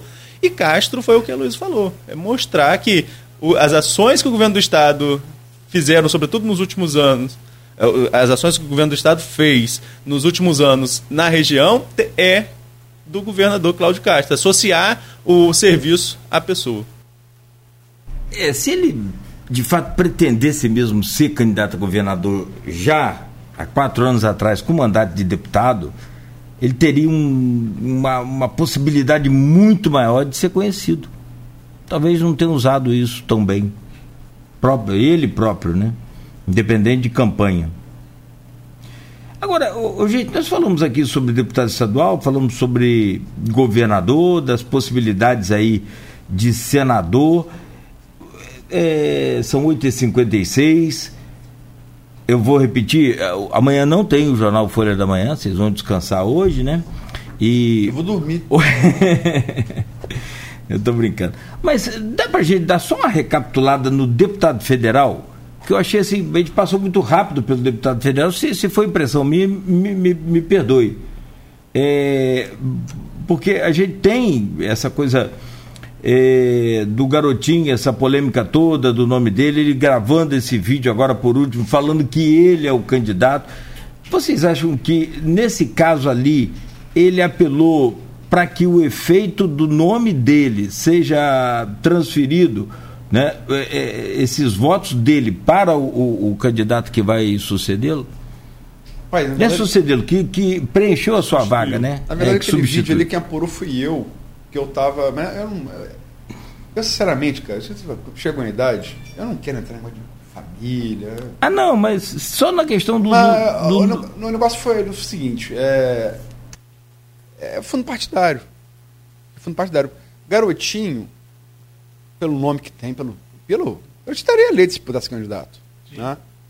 É, como o Rodrigo, o Rodrigo, na minha opinião, também está estadual. Era 3, se não me engano, 3,500, 3,700, agora não me lembro agora a cota é, de fundo partidário. Não pode ser, aí botou o Juninho, seria um milhão. E até o momento que eu apurei no domingo, tinha chegado um real desse um milhão. E você, é, em campanha, se assume compromisso. Né? E, e, e, e garotinho, eu, eu, o que eu acho é o seguinte, cara é complicado esse negócio de família, né? É, não quero me meter nisso. Mas é. é Rosinha já, já, deu um. escreveu uma coisa, né? É, Vladimir não chegou, chegou pelos Belos Olhos Verdes, foi pelo nome Garotinho. E agora a Garotinho falou ali, até de uma maneira aparentemente emocionada, né? Falando que o filho não se empenhou pela atora de Clarissa. E enfim, é, o fato é que Vladimir no dia seguinte gravou um vídeo e veiculou o vídeo de apoio a Clarissa, né? Então, é, não, pragmaticamente sim, né? Agora, eu, eu, é aquela coisa, cara, eu, eu, eu, eu, nunca, eu nunca, e aí estamos juízo pessoal, eu nunca vou externar crítica publicamente ao meu filho. Posso ter para fazer com ele, eu não vou fazer isso publicamente. Não acho que é uma coisa legal. Agora, também não vou meter nisso, que é coisa de família.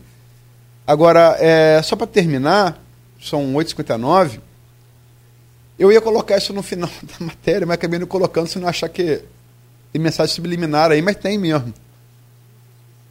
É, e eu não vi ninguém, ninguém registrar isso, então eu vou registrar logo, daqui a pouco alguém, alguém vai colocar. Tem aquela coisa que a gente já falou, a gente já falou aqui, que o, o Bolsonaro e Lula é só a. Não é nem 90, é 45 graus, né? É, 45. É, 45 graus. Aqui é, é Lula e aqui é Bolsonaro. Bolsonaro, por sorteio, foi o último a, fa a falar, né? nas considerações finais. E no final. É, também esse é bom ter a foto. Eu não tive essa foto, né? Mas eu vi o debate ao vivo. E a última coisa, Deus acima de tudo, é, Brasil acima de tudo, Deus acima de todos. Ele fez assim. Ele fez, o, ele, é, é, ele fez assim. Tem a foto, tem a foto, eu vi a foto, Luiz. É assim. Ele fez o L. Perdão, ele fez com a mão direita. Ele fez com a mão direita. Que é pra é. televisão, é o que dá, né? É, eu, eu fiquei pensando assim, isso não foi bem ensaiado, né? Ah lá, dá certinho quando você faz com a mão direita aí, ó. É. é. O vídeo vira ao contrário. É. Ah lá, dá certinho. Ele fez isso. Eu, pode assim, ser subliminar? Pode ser um. Rapaz, aquela coisa daquele ditado castelhano, né? Eu não creio nas bruxas, pero que elas ai, elas ai. Eu não creio, não creio nas bruxas, mas é que elas existem. Que existe, existe. existe. É. é, cara, vamos lá. Mas, sobretudo, Luiz, nós não falamos aqui de eu não sei se de propósito ou não, porque a gente que não, não ensaia nada, a gente vem para cá com o conhecimento de, de cada um, com os, a leitura e, e, a interpretação de cada um.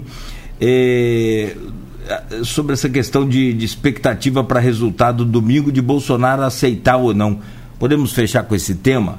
É, existe uma preocupação de ataques, e aí até João Paulo chegou, assim, com muita cautela, falar ontem sobre isso, pô, até porque João Paulo é especialista no assunto também de lei eleitoral, e, e ele falou: olha, não quero ser aqui profeta de apocalipse, nem muito menos dizer que nada vai dar certo ou isso ou aquilo, mas que se houver, como houve em 2018, um apagão. 2020 2020, perdão, perdão.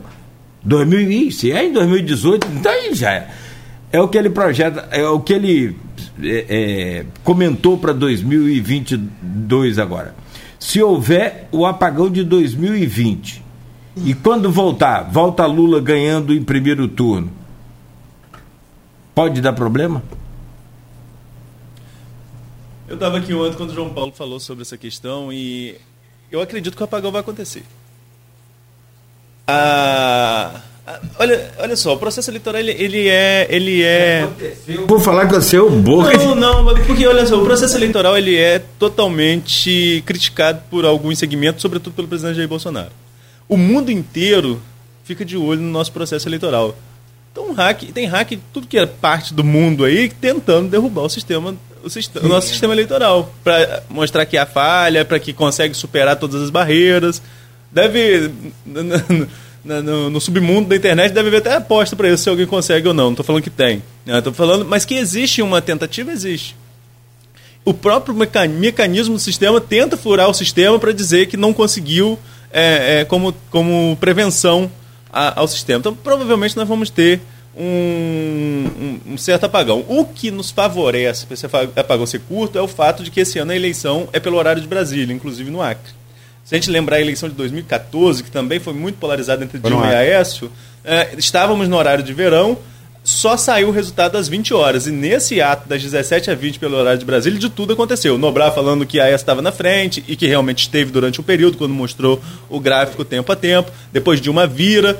Então, assim, esse, essas três horas sem, sem resultado nenhum isso criou uma certa apreensão e levou a essa no dia seguinte a contestar o resultado das urnas e abriu, no meu, no meu ponto de vista, uma, uma polarização que o Brasil ainda não saiu desde aquela eleição de 2014.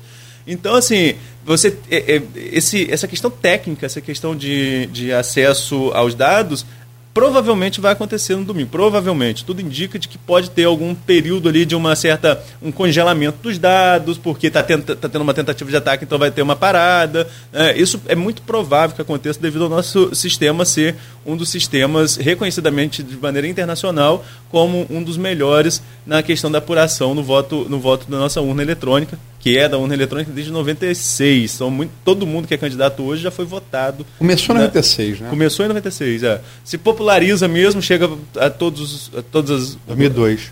Em 2000, acho que 2000 já tinha, 2000. 2000 nas municipais, é, municipais né? 2000, 2002, é, a eleição presidencial de 2002. Então, assim, todo mundo que está aí como candidato, acho que a exceção do padre, é, já foi votado na urna eletrônica. tem mandato, tem, já teve mandato referendado na urna eletrônica, mas é, é como é de costume, né, quem quem está pior na pesquisa, digamos assim, costuma questionar o sistema, né? Para ter uma desculpa lá na frente, questiona o sistema. Mas enfim. Então, é, agora, o que João Paulo falou ontem, e aí sim é uma, é uma questão muito mais complicada, muito mais delicada. Ele falou sobre a possibilidade de que o, o bolsonarismo não aceite o resultado e vá para as ruas e tenha uma possibilidade de confronto. Né? Eu acho que essa possibilidade é real. Acho que a eleição inteira nós já tivemos casos tanto de um lado quanto de outro, tivemos dos dois lados, né, de, de, de agressão, inclusive de morte, infelizmente, alguns mais emblemáticos, mas tivemos dos dois lados, é, é sim, essa, é, é, essa evidência dessa violência, e tivemos, mais do que isso, a Luiz conhece muito mais de história do que eu, tivemos nos Estados Unidos invasão ao Capitólio.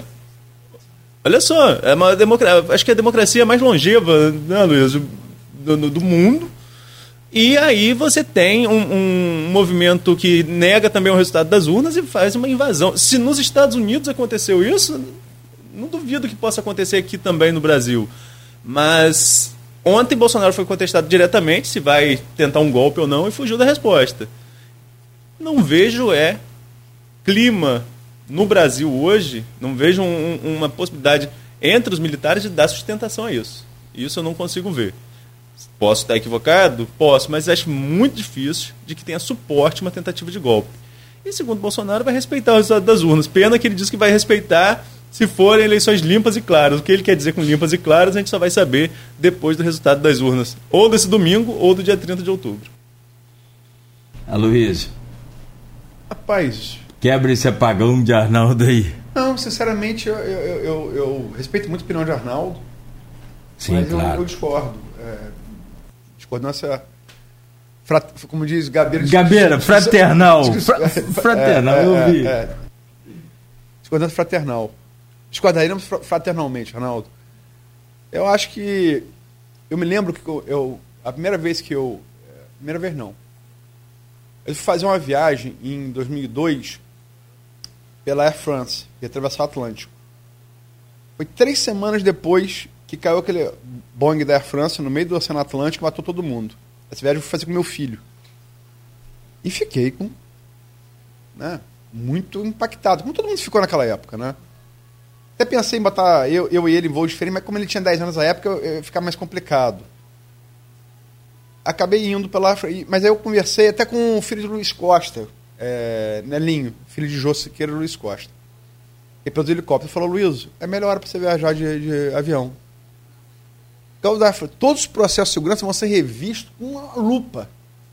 O momento mais seguro para você viajar num navio ou num avião é aquele que afundou, caiu.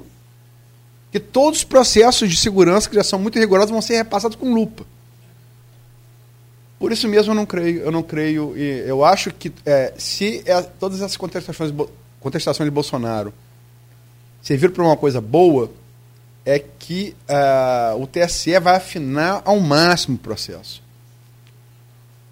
É, nenhum sistema, é, é, tem, sobretudo a questão de transferência de dados, ele está imune, não a ataque porque corrompeu os dados, mas assim, a ataques que, que, que tornem mais lenta essa transmissão de dados. Mas eu sinceramente não creio não. Acho que até porque a gente vai trabalhar, eu creio, creio. Oito horas, nove estourando, você está. É, a torcida para que não haja, evidente. É, mas, torcida, mas eu assim... entendi o ponto de vista do Arnaldo e também entendi o seu. Eu, eu só queria completar em relação à possibilidade de Por favor. É, eu acho o seguinte: é, é, isso é uma, é uma métrica muito bem. É, não é aleatória, ela, é fundamentada por, por Steve Bannon. Né? É que você na derrota, você tem que manter a base mobilizada. Se você perguntar hoje para 40% dos, dos, estadunidenses, eles vão dizer que acho que houve fraude na urna. É pós-verdade. Então, a, o objetivo não é nem você é, ter a, a, a, a, perspectiva real de que tudo dê certo. É você se manter vivo com uma base muito cristalizada para na próxima você vir. Entendeu? Esse é o objetivo prático. E isso pode ser que sim. Agora, não, não vê. É, há que se é, ressaltar que Bolsonaro conseguiu emplacar uma nota apócrifa é, anteontem do PL questionando a, as urnas, que é grave. E o TSE veio com. E Valdemar, Valdemar da Costa até porque ele teve preso no mensalão, agora o do Bolsonaro teve preso no mensalão, não, não, não, não é doido, né? E tomou a chamada do, do, do TSE, não vai botar o partido dele, que vai, que vai, que vai ser com uma bancada bastante razoável, não vai, não vai arriscar isso por doideira. E, e muito significativo também falar o seguinte: Arnaldo falou, falou da evasão ao Congresso. Anteontem também, o Senado dos Estados Unidos, a Casa Alta da República dos Estados Unidos, aprovou por unanimidade uma, uma, uma, uma, uma, uma resolução que, se houver no Brasil algum questionamento ao resultado das urnas, é ruptura de relação imediata. E há que se lembrar, por unanimidade, ou seja, votar, embora a maioria do Senado americano seja democrata, votaram a favor todos os senadores republicanos. Os trumpistas votaram a favor. Todos eles. O que, que isso implica? Corte de relação comercial, corte de acordo de cooperação, corte eh, de, de, eh, de todos os acordos comerciais que o, Brasil, que o Brasil tem com os Estados Unidos. Isso não é pouca coisa. É sinal inequívoco de que qualquer tentativa não vai passar brincas nuvens. Né?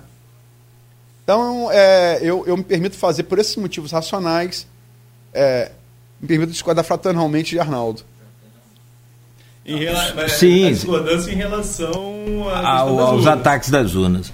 É, tentativa, claro, isso deve estar acontecendo a todo instante. Né? Torço para estar totalmente equivocado.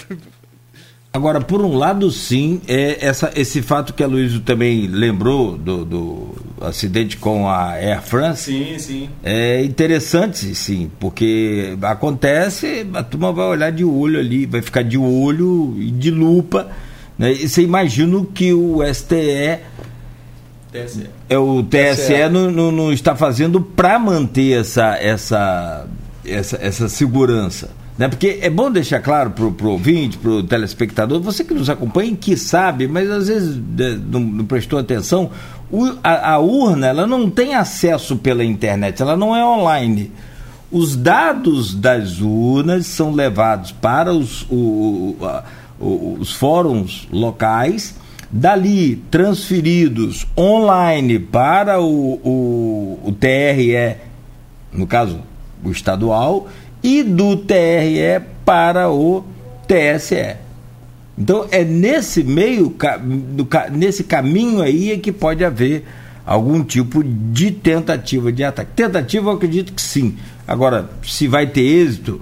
Não, mas nunca teve. É bom a gente deixar claro que nunca êxito teve. No, no, no, no, apagão. Eu digo só no apagão. Não nos resultados, eu não, não, não coloco em dúvida nunca. Eu digo só no apagão. É, como, como falei agora, nunca teve, né? A tentativa ela existe. Sim. Nunca teve. Sim. Nunca teve. É não teve, nunca teve êxito em dados. Não. Não. Não teve. E a, quando você faz. É, quando você faz esse apagão, para quem, é, quem conhece um pouquinho de internet, quando você dá essa pausa, é sinal de que você está tentando eliminar a tentativa de problema, tá? Só para deixar claro. O apagão não quer dizer que teve o problema. É bom deixar sempre claro isso.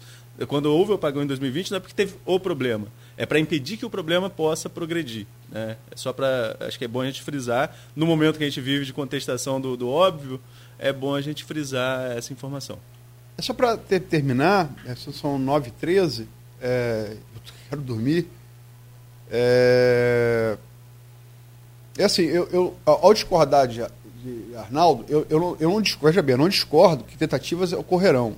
Eu estou dizendo que. Não, eu estou dizendo que a preparação a preparação e reação me parece mais que suficiente, no caso da reação ao tentativa de golpe até internacional, da ainda principal potência do mundo e, e nossa, e, e, nossa vizinha é, é, na, na, nesse continente que nos une, que é a América, como bem diz o, o, o, o linguista estadunidense, o.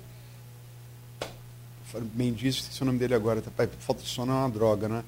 o Noam Chomsky, eu me lembro da entrevista dele no, no é, ao, ao a TV Cultura falando, é, ao mesa, é, Roda Viva? Roda Viva. falando sobre o Brasil, é, nós somos o colosso do norte, vocês são o colosso do sul. Tamanho do Brasil, né? Então isso daqui não é, não é uma, não é uma republiqueta de amarelo de banana, né? Então eu não, eu não realmente não, assim, eu acho que pode, ter, eu concordo com o Arnaldo que pode ser tentado, mas eu não vejo, é, pode, e, e, e, espero estar certo, mas, mas não vejo, não vejo chance de lograr êxito. Rezo para que você, esteja. Assim última, como o Arnaldo também oh, é. A né? última eleição nós saímos de. Porque o desdobramento desse apagão ele é terrível é para todos nós, para os eleitores, pra, e para nós que somos. Em 2020, eu lembro, 2020. Já não tinha mais o que aqui, falar. Aqui na, aqui na Folha FM, na Folha, na cobertura da Folha com a Plena, que ontem falamos sobre isso, e entrando ao vivo por telefone com a Inter, né, da eleição municipal eu já não tinha mais o que falar. eu já não tinha mais o que falar. Cara, os cara, eu, e só, só lembrar, desculpa, Hélio Gaspar chegou a projetar que um, um dos, das tentativas, Hélio Gaspar não da barriga, nem escreveu isso da cabeça dele, seria tentar interromper o sistema de energia elétrica em três grandes cidades, por exemplo, do Brasil. Sim. E a partir daí você forçar, né? É, ele escreveu isso tem um, acho uns dois meses, mais ou menos três meses, né? Então, se a gente ficar especulando sobre ah, isso. Ah, tem um monte de coisa, é. Tem um monte de coisa para falar. É. Tem a questão dos ônibus para eleitores. Não, cá para nós. É, a, a, a, principal chance. É, é, principal, assim, obstáculo. Chance não, principal obstáculo para Lula, Lula é não confirmar o seu favoritismo no primeiro turno, além de simplesmente não alcançar o coeficiente de voto necessário, é é, Lula tem, tem o seu percentual mais alto de, de vantagem sobre Bolsonaro na, no eleitor mais pobre. Então, nem todo eleitor mais pobre mora perto da sua urna. Então, é, além de incitar o medo na população, para não vai votar, porque Bolsonaro pode estar armado, que não sei o quê, são os prefeitos bolsonaristas do Brasil seguraram os ônibus. Isso daria um impacto tremendo na votação de Lula. É possível, é possível. E embora seja uma coisa altamente é, canalha, inclusive com a democracia, mas é, quem conhece a eleição sabe que é do jogo jogado. O, o alavanca lá em cima da barra está no canto, o que, que, é? É jogo jogado. Né? É jogo jogado. É, não, tô, não tô com isso justificando, mas estou dizendo assim, que é assim desde que, desde que desde que o mundo é mundo, desde que a democracia foi inventada, né? Eu acho que a, a, o que vai definir essa eleição, primeiro turno ou não, para resumir, é a abstenção. Se a abstenção for muito alta, por medo, por falta de transporte público, nas classes mais baixas, a gente com certeza deve caminhar para o segundo turno. E aí sim, talvez, no segundo turno presidencial, os ataques. Porque eh, se houver segundo turno presidencial, não vai ser menos de oito pontos. Você pode anotar aí e me cobrar depois. Não vai ser menos de oito pontos. Não, isso não sou eu que acho, vocês estão dizendo. Botar 10, eu acho que são 10 pontos. E a, a própria campanha de, de Bolsonaro diz que se for 10 pontos é jogar toalha, não tem o que fazer. E há, há, que se ressaltar, há que se ressaltar, nunca um candidato a presidente virou eleição é. É, perdendo o primeiro turno. Nunca. Um deles conseguiu virar em pesquisa que foi Aço Neves. Mas depois Dilma Recuperou. Dilma recuperou. Aliás, se você comparar, para terminar, essa eleição, essa eleição é monótona, como a gente falou aqui no começo. 2014, a gente teve três protagonistas liderando em cinco momentos diferentes. Dilma sai na frente, cai o avião de Eduardo Campos, Marina lidera, é, Dilma fake news contra a Marina, do PT e tal, Aécio, Aécio passa Marina na segunda posição, e na virada do primeiro, segundo, do primeiro para o segundo turno, a essa, nas primeiras pesquisas do segundo turno, passa a Dilma. E Dilma, de, de novo, volta para volta a liderança e ganha a eleição. Mas, ou seja, você tem cinco momentos com, com líderes, com líderes entre três, é, alternando na, na, na, primeira colocação. Fato, fato, você teve. Você não teve história nenhuma nessa eleição. As tensões que a gente tem são as tensões que, do entorno. São cinco é, é, mortos nesse país é, é, por, por, por, motivo político. Uhum. Três petistas e dois bolsonaristas. Né? Que você tem, ah, vai ter golpe, ah, vai ter ataque às urnas eletrônicas, ah, vai aceitar. Isso tudo, gente, é, é periférico. Olha para os gráficos. Eleição monótona. E, e outra coisa para frisar, e aqui não vai nenhum juízo, é, não vai nenhuma declaração de simpatia para A, B ou C. Lula lidera as pesquisas na semana anterior a ele ser. A ele ser não, preso, já preso, amigo. Estava preso desde abril. 4 de abril. Perdão, perdão. Você... Ele é julgado em, em, em 30 de agosto, perdão, 1 de setembro de 2018. É, o TSE hoje atacado pelos bolsonaristas indefere o registro da candidatura dele. Na BTG-FSB da semana anterior e na Datafolha, ele estava com 20 pontos acima de Bolsonaro, mais do que ele tem hoje. Ou seja, Lula lidera as pesquisas desde 2018. Ele não está liderando agora, não. E voltou a liderar do, do, final do ano, desde que começaram as pesquisas no ano passado ainda. Entendeu? É uma eleição monótona. Bolsonaro teve os três momentos de crescimento, que eu já falei aqui, Arnaldo também já falou. Agora, não, não, não parecem ser. E outra coisa, muito claro, bateu no teto. Embora no Datafolha ele tenha crescido um ponto percentual. É bom que você registre. Ele cresceu um ponto na última Datafolha. Mas está muito, próximo ao teto. Até porque, olha só, ele, ele tem 50 e poucos por cento de rejeição, não é isso? As, as, as pessoas quando não dão quanto? 40%, é isso aí. Faz subtração. O resto é indeciso. É isso. É, é, assim, além de ser uma coisa lógica, os números todos batem. Uhum. Todos os números batem com o que a gente está vendo. A evolução bate. É o que eu falo, saber fazer conta. E tem gente que paixão política não faz. Que João Paulo falou ontem, se tiver tudo errado, fecha todo mundo e, fecha e, tudo. e recomeça, né? Fecha todos os institutos e recomeça. O que é praticamente impossível, porque, como eu registrei é, na, durante a semana, é, desde a redemocratização, os principais institutos acertaram todas as tendências da corrida presidencial. Então é uma coisa que. Teve uma claro. vez, vamos ser justos, teve uma vez. É o presidencial que eu falei. É, presidencial. Uma vez, assim, que todo mundo lembra, foi o Wilson Witts 2018, que é, Datafolha pegou, subdimensionado, mas pegou, e, e a, a Indibop, hoje PEC, não pegou. Uma única vez. É, realmente existiu isso. Mas uma única vez. Você a Datafolha pode... pegou quinta, ele subindo para nove, ah, ah. Né, e depois pegou ele subindo mais no sábado. Por falar em sábado, amanhã tem outra pesquisa da Datafolha, 12.800 eleitores serão ouvidos, é a maior pesquisa. E aí eu acho que ali a gente vai ter uma tendência mais clara sobre possibilidade ou não de desfecho no primeiro turno, porque o eleitor já está em cima da urna, está né? Tá em cima da hora do voto. E esse é o momento da virada. Quem, quem, quem vira voto nessa questão de voto útil que é uma outra discussão, voto útil em primeiro turno, também é, concordo com, com, a análise de Aloysio, que a gente já conversou sobre isso outras vezes, né? não existe voto útil no primeiro turno, o primeiro turno é um voto ideológico, mas é, quem vai virar voto, vira agora, é nessa hora, nessa reta final, e vamos ver se a Datafolha traz alguma alteração, tanto de um lado quanto para o outro, nessa pesquisa de amanhã, que deve sair só no Jornal Nacional, prolongando o nosso trabalho da cobertura de política. Oh, meu pai, é muito difícil. 9 horas e 23 minutos. Meu caro Arnaldo Neto, bom dia, muito obrigado. Valeu pela semana. Até domingo. Domingo com flashes? Com flash a partir de 7 da manhã, filho. Só o raiou, nós já estamos aqui. Aloysio, bom dia.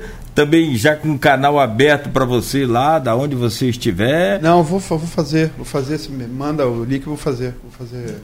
Fica, fica direto, vamos montar já um esquema aí para link direto, antes do final da eleição, depois, a hora que você quiser. Quem se interessar por eleição é, local, a deputado, é, estadual, federal, aconselho a acompanhar. Quem melhor faz isso já umas três, quatro eleições, disparado em campos. Melhor qualquer jornalista político, melhor que eu, Carnaldo, qualquer um que eu tenha conhecido, é Cristiano Abreu Barbosa, blog Ponto de Vista. Essas projeções já com 20%, Uhum. O que, que vai dar? Que tá uhum. aqui? Quem vai e quem não vai. Ponto de vista, Cristiano Abreu Barbosa. Disparado que ele faz isso melhor aqui, não erra uma. Esse também. É. Esse nem, nem o, o Itzel tem, tem para dizer. Não erra uma. e o blog Ponto de Vista está no site folha1.com.br. Ah, Aloysio, eu quero te agradecer, obrigado pela presença, valeu até aqui, né? Essa primeira rodada aí de, de, de, de eleição a gente encerra no domingo e na expectativa, claro, evidentemente, de que tudo corra absolutamente muito bem. E o jornal Folha da Manhã, domingo nas bancas, já né, pela, pelas primeiras horas da manhã e também nas casas dos assinantes. Obrigado a todos também que nos acompanharam e não percam, domingo a cobertura das eleições 2022. Durante a nossa programação também, todas as informações. A gente volta na segunda.